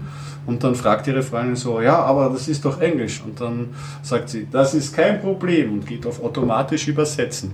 Und schickt die E-Mail los. Ich meine, das, kann- das kann halt nicht. Das, kann- ich meine, das ist der stehende Internet-Scherz generell, wie schlecht die automatischen Translate und was sonst funktioniert. Und da sitzt die Sicherheitsexpertin und geht, ah, naja, das, das war wirklich ein, Die hat die ein, Software, die das kann. ein Fail. Ja, ja. Wir kriegen sie nur nicht. Und es, es war, es, man hat dann halt auch gemerkt, es ist sehr finanziert vom, vom, vom türkischen äh, Tourismusbüro, weil am Ende der, der Abspann waren dann nur schöne Au- Aufnahmen irgendwie von Istanbul, was wirklich sehr schön ist. Also Istanbul kommt sehr schön hervor. Sie flüchten auch teilweise durch so türkische Tänzer mit ihren weißen Röcken und so. Also das, man kriegt einen schönen Eindruck von Istanbul. Das sollte man sicherlich mal besuchen, wenn man kann, aber den Film braucht man nicht schauen. Aber das Istanbul-Werbevideo. Ja, ja, also Istanbul trotz, trotz Sandra Bullock, Bullock nicht. Nein, Sandra Bullock. Habe ich Sandra Bullock? Nein, Sandra Bullock spielt da nicht. Er spielt gar nicht mit. also- Nein, nein, also keiner von der Originalbesetzung Also, spielt da mit. Es sind, Irgendwelche. habe ich vorher nie gesehen, werde ich vielleicht später sehen. Weiß ich auch nicht. Aber wenn wir schon bei schlechten Filmen sind. Bei, bei Night Rider ist mir wieder eingefallen. David Hasselhoff hat ja einen Film gemacht, wann war es, 78? Star Crash. Seife, ja. Den habe ich jetzt endlich aber so gesehen. Schlecht, der ist aber eigentlich der ist schon wieder, der ist, Der ist schon wieder gut. Äh, der war echt, der war irgendwie ein Jahr nach Star Wars, also nach dem ersten Star Wars, also Vierer, Ja, Star Wars 4. Ist, ist auf YouTube, glaube ich, auch schon zur Gänze zu sehen. Echt cool. Ja, ja. Es ist nur, es ist, man, man sieht so schön, wie irgendwie die Hälfte von dem, was vorkommt, alles aus Star Wars geflattert ist. Ja. Ja. plötzlich so zwischendurch ein Laserschwert kommt einmal nur vor und so Art, er ist so eine Art Jedi, der eine und tut so umeinander. Das, Es das, ist eine Ita- Italo-Sci-Fi-Produktion, so wie Barbarella, wenn du das kennst, ungefähr in der Ästhetik. Also der Barbarella ist bitte Grundplot Kult, ja. war irgendwie so, eine Typin und ein Typ auf ihrem Freund, äh, Raumschiff werden verfolgt ähm, von, von, von ihrer Staatsgewalt, keine Ahnung, oder ja, Galaxiegewalt. Es gibt einen Bösewicht mit Zwirbelschnurrbart. Das Das Imperium ist schon immer, Dinge. das gewinnt ja immer schon mal. Jeder Film, muss man notieren, mit Zwirbelschnurrbart, Bösewicht gewonnen. Also, schlägt schon, ist halt schon 100% der Wertung. Und ja, die stürzen dann halt von einem abstrusen, LSD-angeregten Abenteuer ins andere. Ja, ich, ich, immer, ich finde es irgendwie super, dass so die supermächtige Waffe am Planeten, wo sie hinkommen, das bringt sie nicht um, das macht sie nur ein bisschen wahnsinnig erst da. Aber fertig gemacht werden sie nachher von irgendwelchen Steinzeitmenschen am Planeten.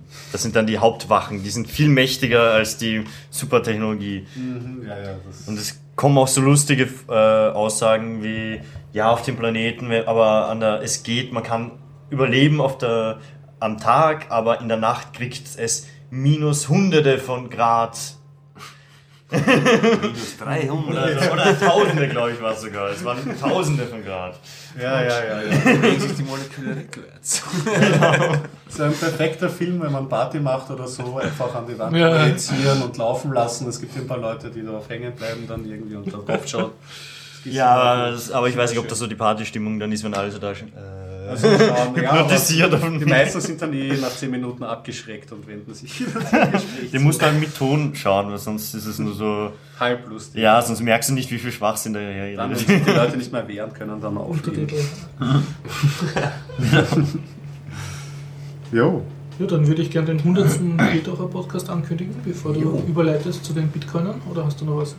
Ja, ich, hatte, ich habe da noch eigentlich noch einen Rent, aber den will ich äh, gern sorgfältiger vorbereiten. Dann ist es ja kein Lieber richtiger als Wir Rent mehr. freuen uns schon. E-Book, E-Book-Reader Rent. Ja, wir haben eh schon über E-Book-Reader, äh, über E-Books geredet. Also lassen wir das E-Book-Reader, E-Book-Reader-Thema fürs Also, nächste Also wenn Sie live dabei sein wollen beim nächsten Rent vom Gregor Mhm. äh, im alten AKH in Wien und zwar am, heute am 18. und 7 ist heute mein 5. 8. 8. Oh je, das ist am 15.. 15. Also nächsten Montag, ist der 15. der 15. April. um 19.30 Uhr im alten AKH, Innenhof vor dem Hörsaalzentrum, Innenhof 2 ist das glaube ich, beim Brunnen werden wir uns treffen und Ja, den 100. Bierdacher Podcast aufnehmen. ja. Wenn, das- wenn das Wetter passt, oder? Also, Wenn das Wetter passt. Ja. Erstmals dreistellig. Boah, Erstmals dreistellig. Nie So wieder wieder- zweistellig. So wie Kaum muss Konkurs. man so mal Nie wieder zweistellig. Das wäre schon was, ja. Also das ist die passende Überleitung. Ja, zu den Bitcoin-Andreasen. Und wie gesagt, wir würden uns freuen, wenn jemand kommt, Auf der vielleicht einmal live dabei sein will, uns bewundern will oder gleich mitmachen. Ja, bewu- nur zum Bewundern, naja, das Ja, wird nichts. Nur auf den Knien. Ja, Na, jeder Ja, natürlich einfach. herzlich. ja Wir freuen genau. uns auf jeden Fall. wenn ihr kommt. Richtig, ja. Das wird super. Können wir ein bisschen mehr Bier mitbringen vielleicht? Um mehr Ja. Super spitzen oder? Fun-Time. Genau, Kommt keiner. ja, Mai. Gut, Damit leiten wir über ne? zu den Bitcoinern. schön was, bis dann und Und Bis zum bald. 100er. Neues All-Time High. Bitcoin Central Hack. DDoS-Angriffe auf Mt. Gox. Bitcoin gilt knapp bei 50%. Drama rund um Altcoins. Bitcoin-Trademark-Versuch. Tor Broker, Anonymous Stock Exchange Coinbase Data Leak. Bitcoin in der Presse. und Bitcoin-Vortrag von Peter Schurda. Ja, guten Abend Andreas und guten Abend Markus. Hallo zusammen. Hallo miteinander. Ja, wir sind wieder bei einem Bitcoin-Update.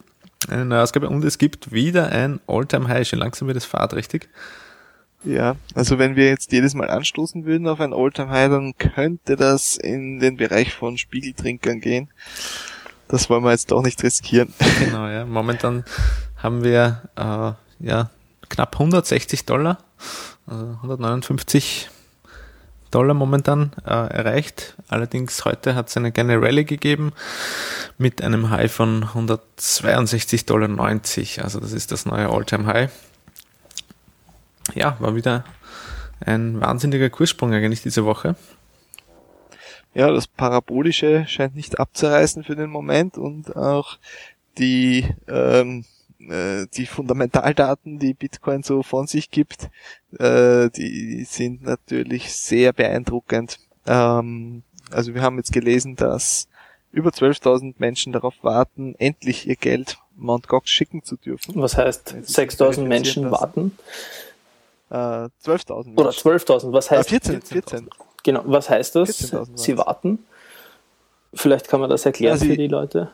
Ja, ja, also wenn du auf Mt. Gox dein Geld äh, in Bitcoins umwandeln willst, äh, auf magische Art und Weise, dann musst du davor ähm, deine Dokumente hinschicken, damit sie wissen, wer du bist. Das wird manuell verifiziert, dass du jetzt nicht irgendwie nur blödsinnige Fotos hinschickst oder äh, leere Zettel, sondern da wird das gecheckt, ob das potenziell jetzt dein richtiger Führerschein sein könnte, zum Beispiel.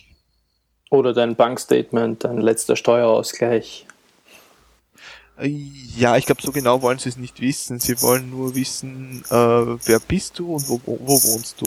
Also ich glaube Utility Bill, also so Stromrechnung oder sowas ist ähm, ein Standard. Mhm. Genau, ein mit Standard. de deiner Adresse drauf aus den letzten drei Monaten. Mhm. Genau, ja. Mhm. Ja, und da sind halt entsprechend viele Leute, die jetzt darauf warten, ähm, endlich mit Bitcoins handeln zu können. Ja, und äh, man sieht auch im offenen Orderbook, also es haben wir jetzt eine, eine Bitsum von knapp 12 Millionen Dollar.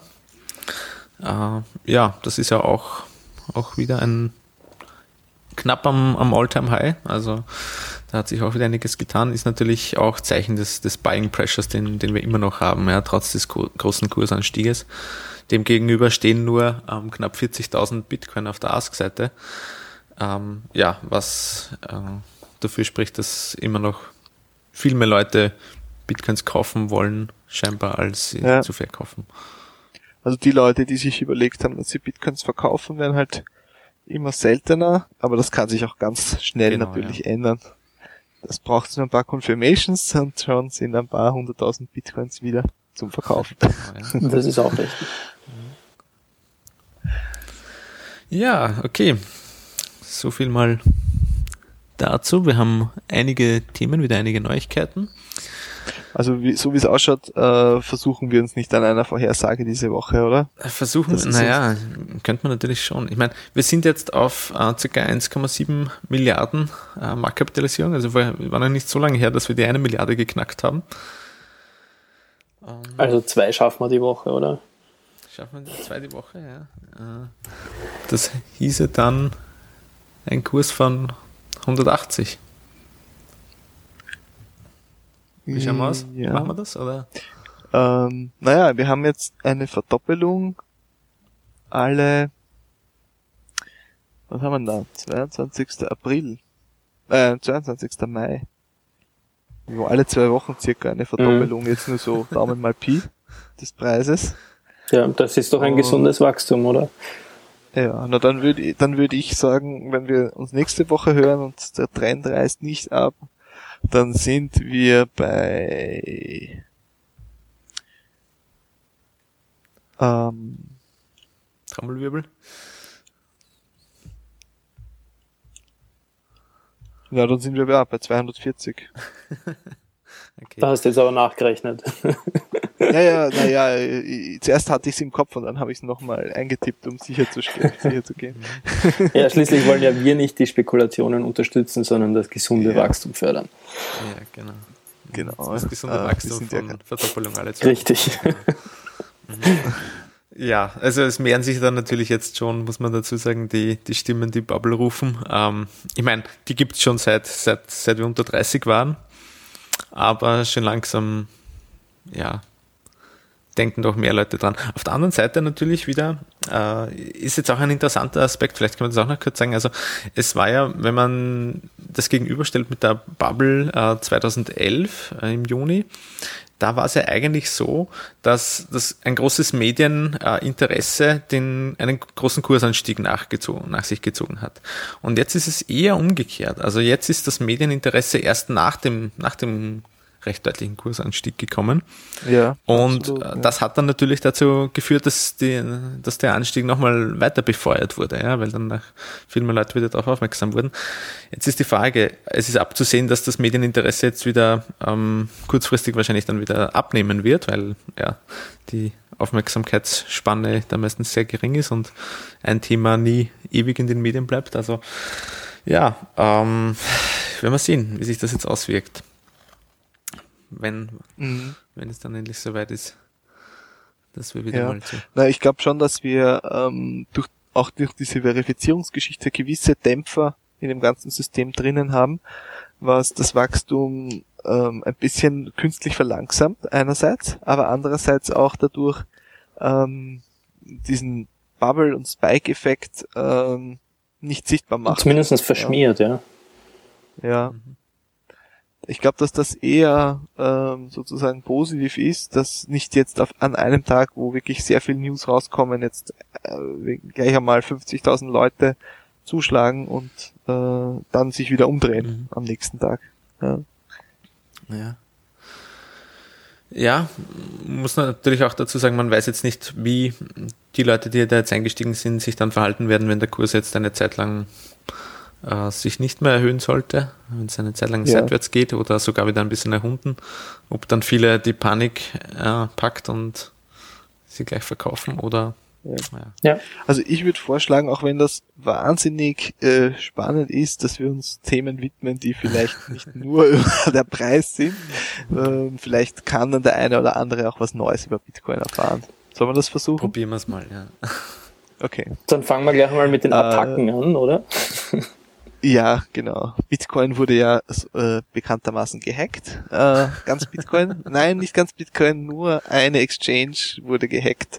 Und zwar Bitcoin Central. Die Details sind noch eher, sagen wir mal, unklar. Sie haben nicht zu viele Informationen rausgegeben, was eigentlich passiert ist. Anscheinend dürften aber keine finanziellen Schäden für Kunden entstanden sein, zumindest was ich bis jetzt beurteilen kann. Ähm, der, der Handel ist ausgesetzt erstmal auf Bitcoin Central, was ja eine äh, Euro-Exchange war hauptsächlich. Und äh, sie haben noch keine, sie haben noch keine, äh, der, ähm, oh ja, sie haben ein Datum gegeben. Am 7. April wollen sie Trading wieder aktivieren auf ihrer Website. Also heute. Ja, heute ist der 7. April? Ja, tatsächlich. Ja, das werden wir dann sehen. Und, Viel Zeit haben sie nicht mehr. Äh, ja. Da werden wir dann sehen, was sich tut. Für Leute, die Insta-Wallets hatten oder haben, die sollten sich jetzt in den nächsten Tagen darum kümmern, die wieder zu reclaimen. Also es ist so, dass Insta-Wallet äh, ja ein Problem hatte, dass die URLs teilweise von Google indiziert wurden. Das heißt, Leute, die wussten, dass man in Google einfach nach Site Doppelpunkt Insta-Wallet suchen kann, ähm, konnten theoretisch ähm, quasi auf viele Insta-Wallets zugreifen, weil diese URLs halt äh, nach außen geleakt sind in irgendeiner Form und Google hat sie in den Index aufgenommen. Hast, hast du jetzt Leuten ähm, erklärt, wie sie hacken? Äh, naja, nein, also wie sie hacken, wie man halt äh, sein Hirn benutzt, ne? Ja, ja in gewissen Medien wäre das, wäre das sofort wieder aufgefasst worden als Aufruf zum Hacken. Ist das schon, ist das schon zu konkret? Ja, ich glaube, das ist schon eindeutig Hacken, ja. Okay. äh, Google benutzen ist hacken. Ja. Okay. Also seit Doppelpunkt, da, da hört sich's dann schon auf, ja. Das ist ein geheimer, äh, geheimer Code, Mhm. den man eingeben kann, um um an Geld zu kommen. Ja, mhm. Scheinbar. Naja, auf jeden Fall, Leute mit Insta-Wallets, bitte äh, holt euch die ab. Da gibt's dann einen Claims-Prozess. Ähm, ich glaube, der ist jetzt aktuell noch nicht online, zumindest war er das gestern noch nicht. Schauen wir mal. Hm, Nö. Und ja, Aber das, Dann- das ich, kriegt man das Geld zurückerstattet innerhalb von 90 Tagen. das stelle ich mir aber eher schwierig vor. Wie funktioniert da der Claims-Prozess oder wie könnte der funktionieren? Vielleicht von derselben IP-Adresse aus einloggen, wo du es hochgeladen hast oder sowas. Kann ich mir vorstellen. Na, es ist, es ist viel simpler. Also grundsätzlich, wenn, so wenn deine Insta-Wallet-URL grundsätzlich geheim war, dann kennst sie ja trotzdem nur du. Und äh, also es, es waren nicht alle öffentlich sichtbar. Ähm, allerdings, äh, wenn du jetzt auf die Seite gehst, schick, kannst du dir das Geld abholen und dir zuschicken lassen, wenn sich innerhalb von 90 Tagen dann niemand meldet mit der gleichen URL. Mhm. Okay. Ja, und nach 90 Tagen kriegst du dann das Geld zugeschickt. Und wenn allerdings äh, mehrere ähm, mehrere Leute das claimen, dann wird da individuell entschieden, vielleicht mit IPs oder mit irgendwelchen anderen Nachweisen oder sie wollen vielleicht wissen, wer du bist oder so. Wow, das stelle ich mir sehr Und für schwierig vor. Leute, für, für Insta-Wallet mit mehr als 50 Bitcoins wird's einen, wird steht Best Effort Basis geben. Also ich weiß nicht, ob die einen Haircut nehmen müssen. Das wäre natürlich tragisch.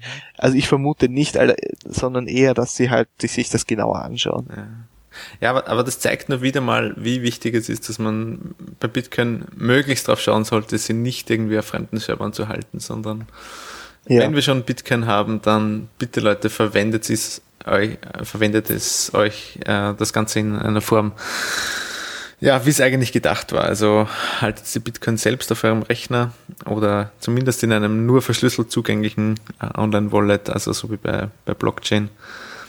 Ja, auf keinen Fall einfach Bitcoins irgendwo auf einem Server halten. Klar, Mhm. ist, ist natürlich ein mitunter umständlicher, das Ganze zu verwenden, oder es ist sicher einfacher, wenn man es irgendwo ganz nett sein, sein Insta-Wallet hat, aber auf der anderen Seite kommt es dann genau zu solchen Sachen.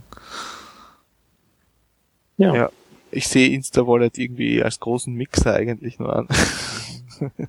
also bei Insta-Wallet werden halt die Coins alle zusammengemischt und ich denke, dass das viele so genutzt haben. Ja. Ja, ein weiterer Hack ist auch passiert bei Mt. Gox, aber jetzt nicht im- wirklich im bösen Sinne vom Hack, sondern eher im Sinne von einer verteilten Denial-of-Service-Attacke, die dazu geführt hat, dass bei Mt. Gox der Kurs sehr stark gestiegen und dann schnell wieder gefallen ist. Und Aha, der Kurs steigt, wenn, wenn, wenn Leute, äh, wenn die Seite langsamer wird oder wie? Ja, es haben die, äh, die Angreifer äh, ihre Bitcoins bei einem hohen Kurs verkauft und haben dann Denial of Service begonnen, begonnen sodass keiner mehr äh, also für eine lange Zeit so ausgesehen hat, als ob der Kurs stark fällt. Und dann haben die Leute in Panik begonnen, ihre Bitcoins zu verkaufen und darauf haben die Angreifer natürlich gewartet und haben dann alles, was verfügbar war, zu dem niedrigen Kurs wieder aufkauft und dann das gleiche von vorne gemacht. Mhm, hört sich nach einer sehr simplen Strategie. Genau, das kann man halt drei, vier, fünf Mal machen. Über die letzten Tage ist das passiert, seit 3. April. Ja, hat aber jetzt äh, nichts an der Blockchain irgendwie kaputt gemacht oder irgendein Geld von Mt. Gox gestohlen. Das sind reine Spekulationsprobleme, dass die Leute zu schnell in Panik verfallen und ihr Geld zu verkaufen oder ihre Bitcoins. Ja. Ja, und macht natürlich langsamer die Webseite. Ja, ja, das ist natürlich bitter, weil gegen so Denial-of-Service-Attacken kann man sich nur schwer schützen. Und Ja. klar, wenn natürlich Mt. Gox jetzt für, äh, weiß ich nicht, eine halbe Stunde theoretisch nicht erreichbar wäre, dann ist das schon irgendwie für viele genug, um in Panik zu verfallen. Ja? Auf der anderen Seite, klar, wenn die Seite wirklich nicht erreicht, erreichbar ist, dann kannst du dann auch keine Orders mehr reinstellen. Und Genau. ja. Also ich, ich glaube, die, die Strategie mh, ist jetzt nicht, nicht ganz wasserdicht. Also das, das könnte auch äh, durchaus ein bisschen nach hinten losgehen. Aber ja. Ähm, Es gibt sicher Leute, die glauben, dass sie mit sowas äh, profitieren können Mhm. von äh, mit Bitcoin und dann werden sie es einfach ausprobieren. Ja. Genau. ja, es waren ja auch andere Seiten, andere Bitcoin-Seiten äh, Opfer von Denial-of-Service-Attacken in letzter Zeit, was ich so im Hinterkopf habe. Also es war jetzt nicht Mhm. nur Mt. Gox, auch einige Mining-Pools haben kurzfristig damit Ich glaube, da war das äh, Muster so, dass der einfach ein, ein Angreifer dann Bitcoins von demjenigen verlangt hat, Mhm. damit er Okay. ähm, ja eben ihn verschont. Aber das ist halt kein, äh, keine sehr gute Idee. Ich glaube nicht, dass sehr viele Betreiber auf sowas eingestiegen sind. Ja. Ja, beim Stichwort Mining Pools, da hat der hat es eine Meldungen gegeben diese Woche bezüglich BTC Guild. Die haben ja jetzt schon knapp an der 50% Marke geknabbert. Also 50% der gesamten Hashleistung vom Bitcoin-Netz war bei BTC Guild oder knapp 50%. Ähm, und das ist natürlich eine, eine magische, magische Grenze, wo viele sagen, ja, das sollte nicht passieren, weil wenn zu viel Hashleistung in, von einer Stelle kontrolliert werden kann, dann könnten gewisse Attacken auf Bitcoin äh, gefahren werden, wobei das jetzt nicht genau bei 50 Prozent eigentlich äh, der Fall ist, weil mit ein bisschen Glück geht's auch mit äh, 49 Prozent und mit ein bisschen mehr Glück geht's auch schon bei 48 Prozent. Also das ist keine scharfe Grenze jetzt, aber nichtsdestotrotz ist es, ähm, äh, hat es gereicht, dass einige besorgt waren. Und BTC Guild hat darauf auch reagiert und hat den Anmeldungsprozess ähm, freiwillig limitiert. Das heißt, dass wenn äh, BTC Guild zu viel äh, Hashleistung prozentuell am ganzen Bitcoin-Netzwerk bekommt, dass sie von selbst die Neuanmeldungen drosseln und somit ähm, versuchen halt möglichst nicht äh, die Mining Power zu kontrollieren. Mhm. Das heißt, wenn man als Miner hinkommt zu der Startseite von BTC Guild, kann man sich dann nicht mehr anmelden, wenn man Pech hat. Für, für neue Anmeldungen. Ja. Also das heißt jetzt nicht, dass dein, dein Miner irgendwie rausgekickt wird, wenn du schon dort meinst. Aber wenn jetzt ein neuer dazukommen will, der kriegt dann mitunter mh, ja, eine Seite, dass er halt etwas warten soll, bitte. Oder doch bitte zu einem anderen Pool geht. Mhm. Ja, jetzt natürlich mit den ganzen. Das klingt ganz Das klingt Ich meine, wirklich vernünftig, ja auch ja. ganz, äh, ganz gewaltig von dem Ganzen. Mhm. Die kriegen ja, äh, die nehmen ja 3% Fees ein, soweit ich weiß. Ja, Und die haben natürlich ein Interesse daran, äh, dass ihre 3% von allen Gemeinden oder der Hälfte der Gemeinden Bitcoins auch schön äh, viel wert ist. Ne? Mhm. Klar, ja. und da das der Ganze auf Vertrauen basiert, ist es gut, wenn sie sich auf unter 50% beschränken. Es, Ich glaube, es sind sogar 5% Fee, habe ich gerade nachgeschaut. Wahnsinn. fünf, äh, nach, wenn man ein äh, Pay-Per-Share-Modell wählt, oder? Äh, ja, genau, beim Paper Share sind es 5%, bei ähm, PPLN ist hm, Und wenn man schauen. Pay-Per-Last N-Shares äh, wählt als Modell, dann ist man natürlich mehr von der Statistik, mhm. statistischen Varianz abhängig, aber dafür hat man dann auch nur 3% Mhm. Gebühren. Ja, genau. Mhm. Ja, auf der anderen Seite ist natürlich von den Minern äh, her das Interesse, dass sie zum eher zu einem größeren Pool gehen. Äh, früher war es immer Deepbit, wo es geheißen hat, na, die sind schon zu groß, meint bitte nicht bei Deepbit. Jetzt ist es durch die ASIC Miner äh, bei BTC Guild eben soweit. Ja, also Mhm. ja, aber wieder ein schönes Beispiel auch für so, so Selbstregulierung. Also es funktioniert auch, wenn, manchmal funktioniert es auch zumindest, wenn kein Zwang irgendwie da ist, sondern einfach, wenn ein Konsens herrscht, dass das keine gute Sache ist und das reicht mitunter auch schon. Ja. Ich glaube, äh, wenn wir von ASIC Miner und so sprechen, sollte man vielleicht diese eine Geschichte von äh, dem Altcoin Terracoin erwähnen, oder? Mhm. Ja, das ist eine sehr, passt sehr gut dazu. Ja, da war ja jetzt auch einiges los, also rund um die ganzen Alternate Cryptocurrencies, also äh, Litecoin, Namecoin, Terracoin, Devcoin, wie sie alle heißen, ja, Xcoin, ähm, hat sich jetzt auch massiv viel getan. Also in dem ganzen Bitcoin-Hype haben natürlich jetzt viele gesagt, okay, Bitcoin ist schon zu teuer geworden oder ist schon äh, zu stark gestiegen. Da ist der Zug schon abgefahren, so auf die Art. Also probieren wir unser Glück ähm, bei diesen Alternate Cryptocurrencies. Und ja, da sind dann viele eingestiegen, waren auch äh, ganz gewaltige Kurssprünge teilweise dabei, also mehrere hundert Prozent pro Tag, also so wirklich ganz gesundes Wachstum halt.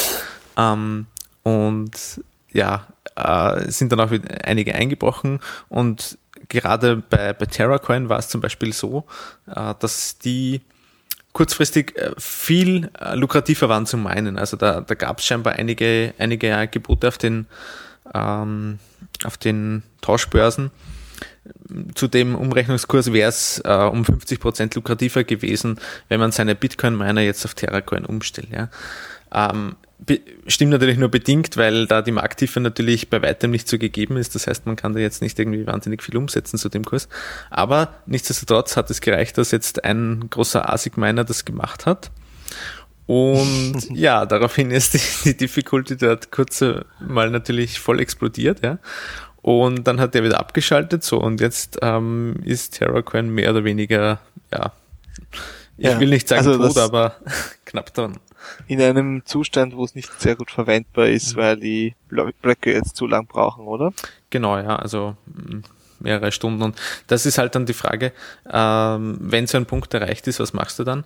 Weil im Prinzip ist, ist das dann nicht mehr verwendbar. Ja? Ich meine, es war ja ohnehin bis jetzt auch nur Spekulationsgut. Es ist ja nicht so, dass das jetzt massiv für äh, wirkliche Sachen oder wirkliche Transaktionen genutzt wurde. Aber Jetzt ist natürlich, wenn es mal so weit ist, dass dann die Blöcke so lange dauern, dann ist die Überlebensfähigkeit schon sehr stark in Frage gestellt und dann drehen auch andere Miner Ja. ab und dadurch wird es noch schlimmer. Ne? Ja. Also eine, da sieht man halt, dass man halt kontinuierlich konstantes Wachstum braucht, um äh, eine Cryptocurrency äh, von null auf etwas zu bringen. Ja, und oder? dass Technologiesprünge auch eine, eine gewisse Stabilitätsgefahr mit sich bringen können, wenn es nicht alle auf Ja. einmal bekommen. ja. Das stimmt, ja. Nein, ich meine, theoretisch wäre natürlich so eine Attacke auf Bitcoin vor wenigen Jahren noch möglich gewesen. So richtig, ja. ja. Ist auch immer wieder gemutmaßt worden, ja. Und darum ist wichtig, dass halt das, die Hashleistung möglichst dezentral ist und nicht einer zu viel bekommt. Ähm, Namecoin hatte auch einmal das Problem vor, vor zwei Jahren oder so, ja. Also das auch kurzfristig alle bei Namecoin Und die haben das ge quasi gelöst, indem sie Merged Mining eingebaut haben in manche Pools. Mhm, genau, ja. Ja, Ah, aber es, es zeigt auch was anderes, nämlich dass äh, jetzt für eine Cryptocurrency gehört noch ein bisschen mehr dazu, als einfach den Code zu forken und einen neuen Namen zu geben und eine Website zu machen, äh, weil viele dann anfällig sind auf solche ja, Attacken, kann man sagen. Ja, also auch wenn es jetzt keine Böswilligen mitunter sind, aber das sind einfach ja, Marktphänomene und wenn sowas passiert, kann das ganz leicht auch das Ende bedeuten. Ja. Alles klar. Äh, das Ende bedeuten für den Namen Bitcoin könnte auch äh, ein neuer Trademark-Versuch. Es ist wieder eingereicht worden, der Trademark für den Namen Bitcoin. Das ist schon einmal versucht worden äh, 2011. Äh, ist damals nicht gut gegangen und äh, 26. März ist das wieder versucht worden. Andreas, weißt du da was genaueres drüber? Also ich weiß nur, ich habe nur jetzt gelesen, dass ein neuer Versuch unternommen wurde, äh, Bitcoin für den Anwendungsfall von äh, Collectible Coins, also ähm, Sammlermünzen, äh, zu, zu registrieren. Das könnte jetzt für zum Beispiel Kaseskius Coins ein Problem darstellen dann später, beziehungsweise ist es halt anscheinend auch wieder so ein typischer Trollversuch von irgendwelchen Anwälten. Mhm. Ja. Und es ist zu hoffen, dass das nicht sehr erfolgreich sein wird. Also das ist, was ich weiß. Ja, also das ist ja auch international, glaube ich, nicht einheitlich, wie das ist mit, ähm, ja, ob es eine First-to-File oder First-to-Use-Policy gibt, also ob man jetzt einen Trademark registrieren kann, obwohl es schon in Ver weiter Verbreitung ist, ähm, wird wahrscheinlich wenig Erfolg haben, genauso wie der, wie der erste Versuch äh, 2011. Ich glaube, ehrlich gesagt, dass da jetzt auch wieder nichts rausschauen wird. Aber damals hat sich ja Mount Gox, glaube ich, sehr stark gemacht, dass das nicht klappt. Also die haben da aktiv dagegen gearbeitet, ähm, dass dieser eine Anwalt nicht das, das Trademark auf Bitcoin bekommt. Es ist auch so, dass sie jetzt äh, explizit äh, eine sehr lasche Politik äh, haben, was die Nutzung dieses Trademarks betrifft, was de facto bedeutet, dass sie das Trademark ähm, verfallen lassen. Mhm. Damit wird Mhm. irgendwie Public Domain. Ich glaube, das ist die grundsätzliche Idee dahinter, Ja. Dass jeder einfach Bitcoin, Bitcoin, Bitcoin, Bitcoin sagen kann, ohne dass er ins Gefängnis kommt. Ja, das sind wir noch nicht, nein. Und ja, äh, ich habe dann noch äh, gelesen von einer interessanten Entwicklung, die sollte man vielleicht verfolgen, weil die könnte sich durchaus zu was Großen entwickeln, und zwar äh, Torbroker. Ja. Äh, Torbroker ist ein, ein Hidden Tor Hidden Service, das operiert wie Silk Road. Und dort kann man äh, Gebote auf äh, Securities, also auf Wertpapiere abgeben, die mh, hauptsächlich nicht in der ähm, Bitcoin-Welt sind. Also äh, ich habe ich hab die Seite noch nicht besucht, muss ich ehrlich sagen, aber in einem Announcement hat das schon mal ganz interessant geklungen. Und sie versuchen auch das Vertrauen sozusagen der Community ähm, zu gewinnen, indem sie, sie haben versucht, äh, jemanden vertrauenswürdigen 1000 Bitcoins in die Hand zu drücken, äh, der diese 1000 Bitcoins dann verteilen kann an äh, potenzielle Geschädigte, falls sie mit dem Geld abhauen, ja, weil die äh, Torbroker sitzt ja im, äh, sitzt ja quasi im Darknet, niemand weiß, wer er ist und äh, der will das auch so lassen und ja, das könnte äh, ein interessantes Service werden. Vielleicht sollte man an der Stelle erklären, äh, was ein Tor verstecktes Service ist. Dass eben das nicht wie das Tor von früher, dass der Endpunkt äh, bekannt ist, sondern dass es ein Service ist, das wirklich versteckt ist innerhalb vom Tor-Netzwerk und als Endpunkt somit auch unbekannt ist. Genau, also es weiß keiner, wo der Server eigentlich steht, aber trotzdem kann man die Website besuchen. Und es gibt äh, auch kein richtiges DNS dazu, sondern so ein Pseudo-DNS, wo man dann äh, ja Eine Onion-Adresse.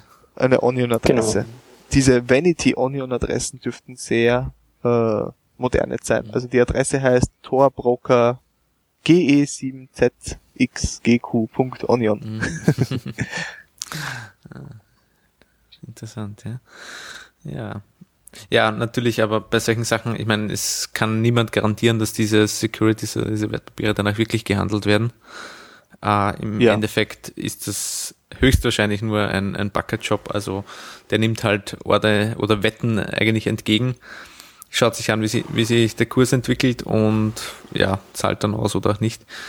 Ähm, was natürlich ähm, eigentlich höchst illegal ist, ja, also Bucket-Job zu machen ist, ist jetzt Ja, streng reguliert und nicht, nicht einfach so möglich, ja.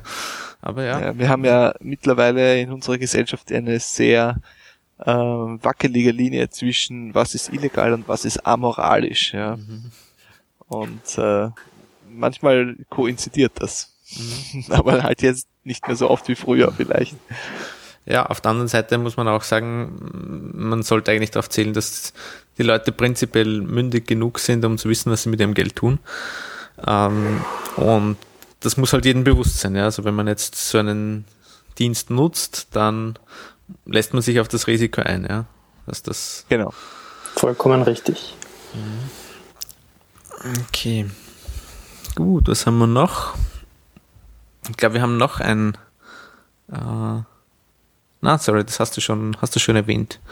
Mit Coinbase und äh, Insta-Wallet, richtig? Äh, ich glaube, Coinbase habe ich jetzt nicht explizit angesprochen, aber Coinbase hatte ein ähnliches Problem wie InstaWallet, dass ähm, ihre URLs plötzlich auf Google erschienen sind und die hatten dann ein ziemliches Leak an Daten dadurch. Ähm, da sind dann sehr viele Bestellungen, die die Leute bei Coinbase aufgegeben haben, bei diversen Händlern äh, öffentlich einsehbar gewesen. Teilweise äh, mit ihrer vollen Lieferadresse, teilweise mit ihren E-Mail-Adressen äh, und eigentlich immer waren die äh, die Bestelldetails sichtbar. Und das ist natürlich ein äh, Lapsus, den man sich nicht unbedingt erlauben sollte als vernünftiger ähm, als vernünftiger Online-Händler. Online-Händler. Genau. Ja, also das ist, das wäre schon illegal in Europa mit unseren Datenschutzgesetzen für Konsumenten, denke ich mal, oder? Ja, und, und es ist auch ein bisschen überraschend, weil gerade Coinbase, die haben ja eigentlich auch einiges an, an Geld dahinter schon. Also Ja. die haben ja Venture Capital lukrieren können. Also das ist jetzt nicht einer, der mal so schnell in seiner Freizeit irgendwie mal eine Ja. Seite hingehackt hat, Ja. sondern da sollten zumindest Leute dran arbeiten, die das für gutes Geld und Vollzeit machen. Ja, Schaut aus, als hätten sie dann nicht die allerbesten der Besten gekriegt, nicht die oder? allerbesten der Besten wahrscheinlich, ja. Mhm. Aber auch die sind Fe Menschen und machen Fehler. Ja, das muss man natürlich auch sagen, ja. Ich denke auch, dass wenn sie, es es ist, ich glaube, es sind zwar, es war schade, dass die Daten weg sind oder geleakt wurden, aber ich glaube, kein echter finanzieller Schaden ist zumindest mal nicht entstanden. Ja, Phishing-Attacken hat es halt dann gegeben, ne? Besonders halt äh, Target, also Spearfishing, die wirklich auf die Personen dann zugeschnitten waren.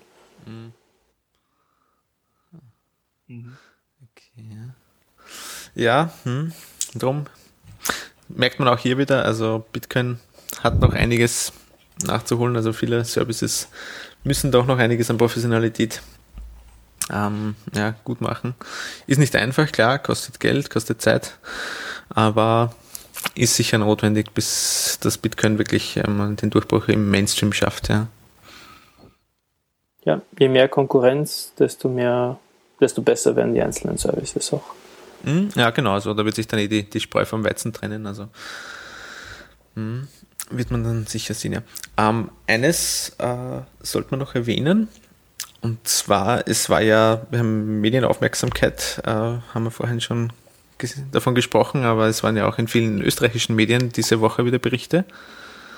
Also da hatten wir einen Artikel äh, in der Presse, wir hatten einen Artikel auf ORF.at und war noch was im österreichischen? Äh, Im, ich glaube. Na, die Na, also Presse und ORF.at habe ich mitbekommen in den österreichischen Medien, aber in anderen deutschsprachigen Medien auch war auch wieder sehr viel los. Mhm. Überhaupt in allen Medien. Also ich glaube nicht, dass wir jetzt da eine komplette Liste wiedergeben könnten. Na, also es war wirklich ähm, wieder, wieder einiges äh. Ja, auf, auf Ö1 war noch ein, eine Berichterstattung. Ähm, es war, ich weiß nicht, also was habt ihr für einen Eindruck von, den, von den Berichten gehabt, von den Artikeln? äh, von, Also von originell und neu und eigens geschrieben bis hin zu kopiert aus Presseaussendungen. Ja, also das Kopieren ist äh, sowieso grassierend in allen äh, Medien. Das ist gar nichts Neues. Aber ja, ähm, mein Eindruck ist, dass es im Moment sehr schwer ist, äh, wirklich eine wirklich eine rationale Einschätzung zu Bitcoin äh, abzugeben oder wiederzugeben, weil es einfach derzeit ein bisschen crazy ist. Mhm. wie, wie der eine auf Bloomberg so schön gesagt hat, das, wir sind immer noch im Freak-Mode. Ja.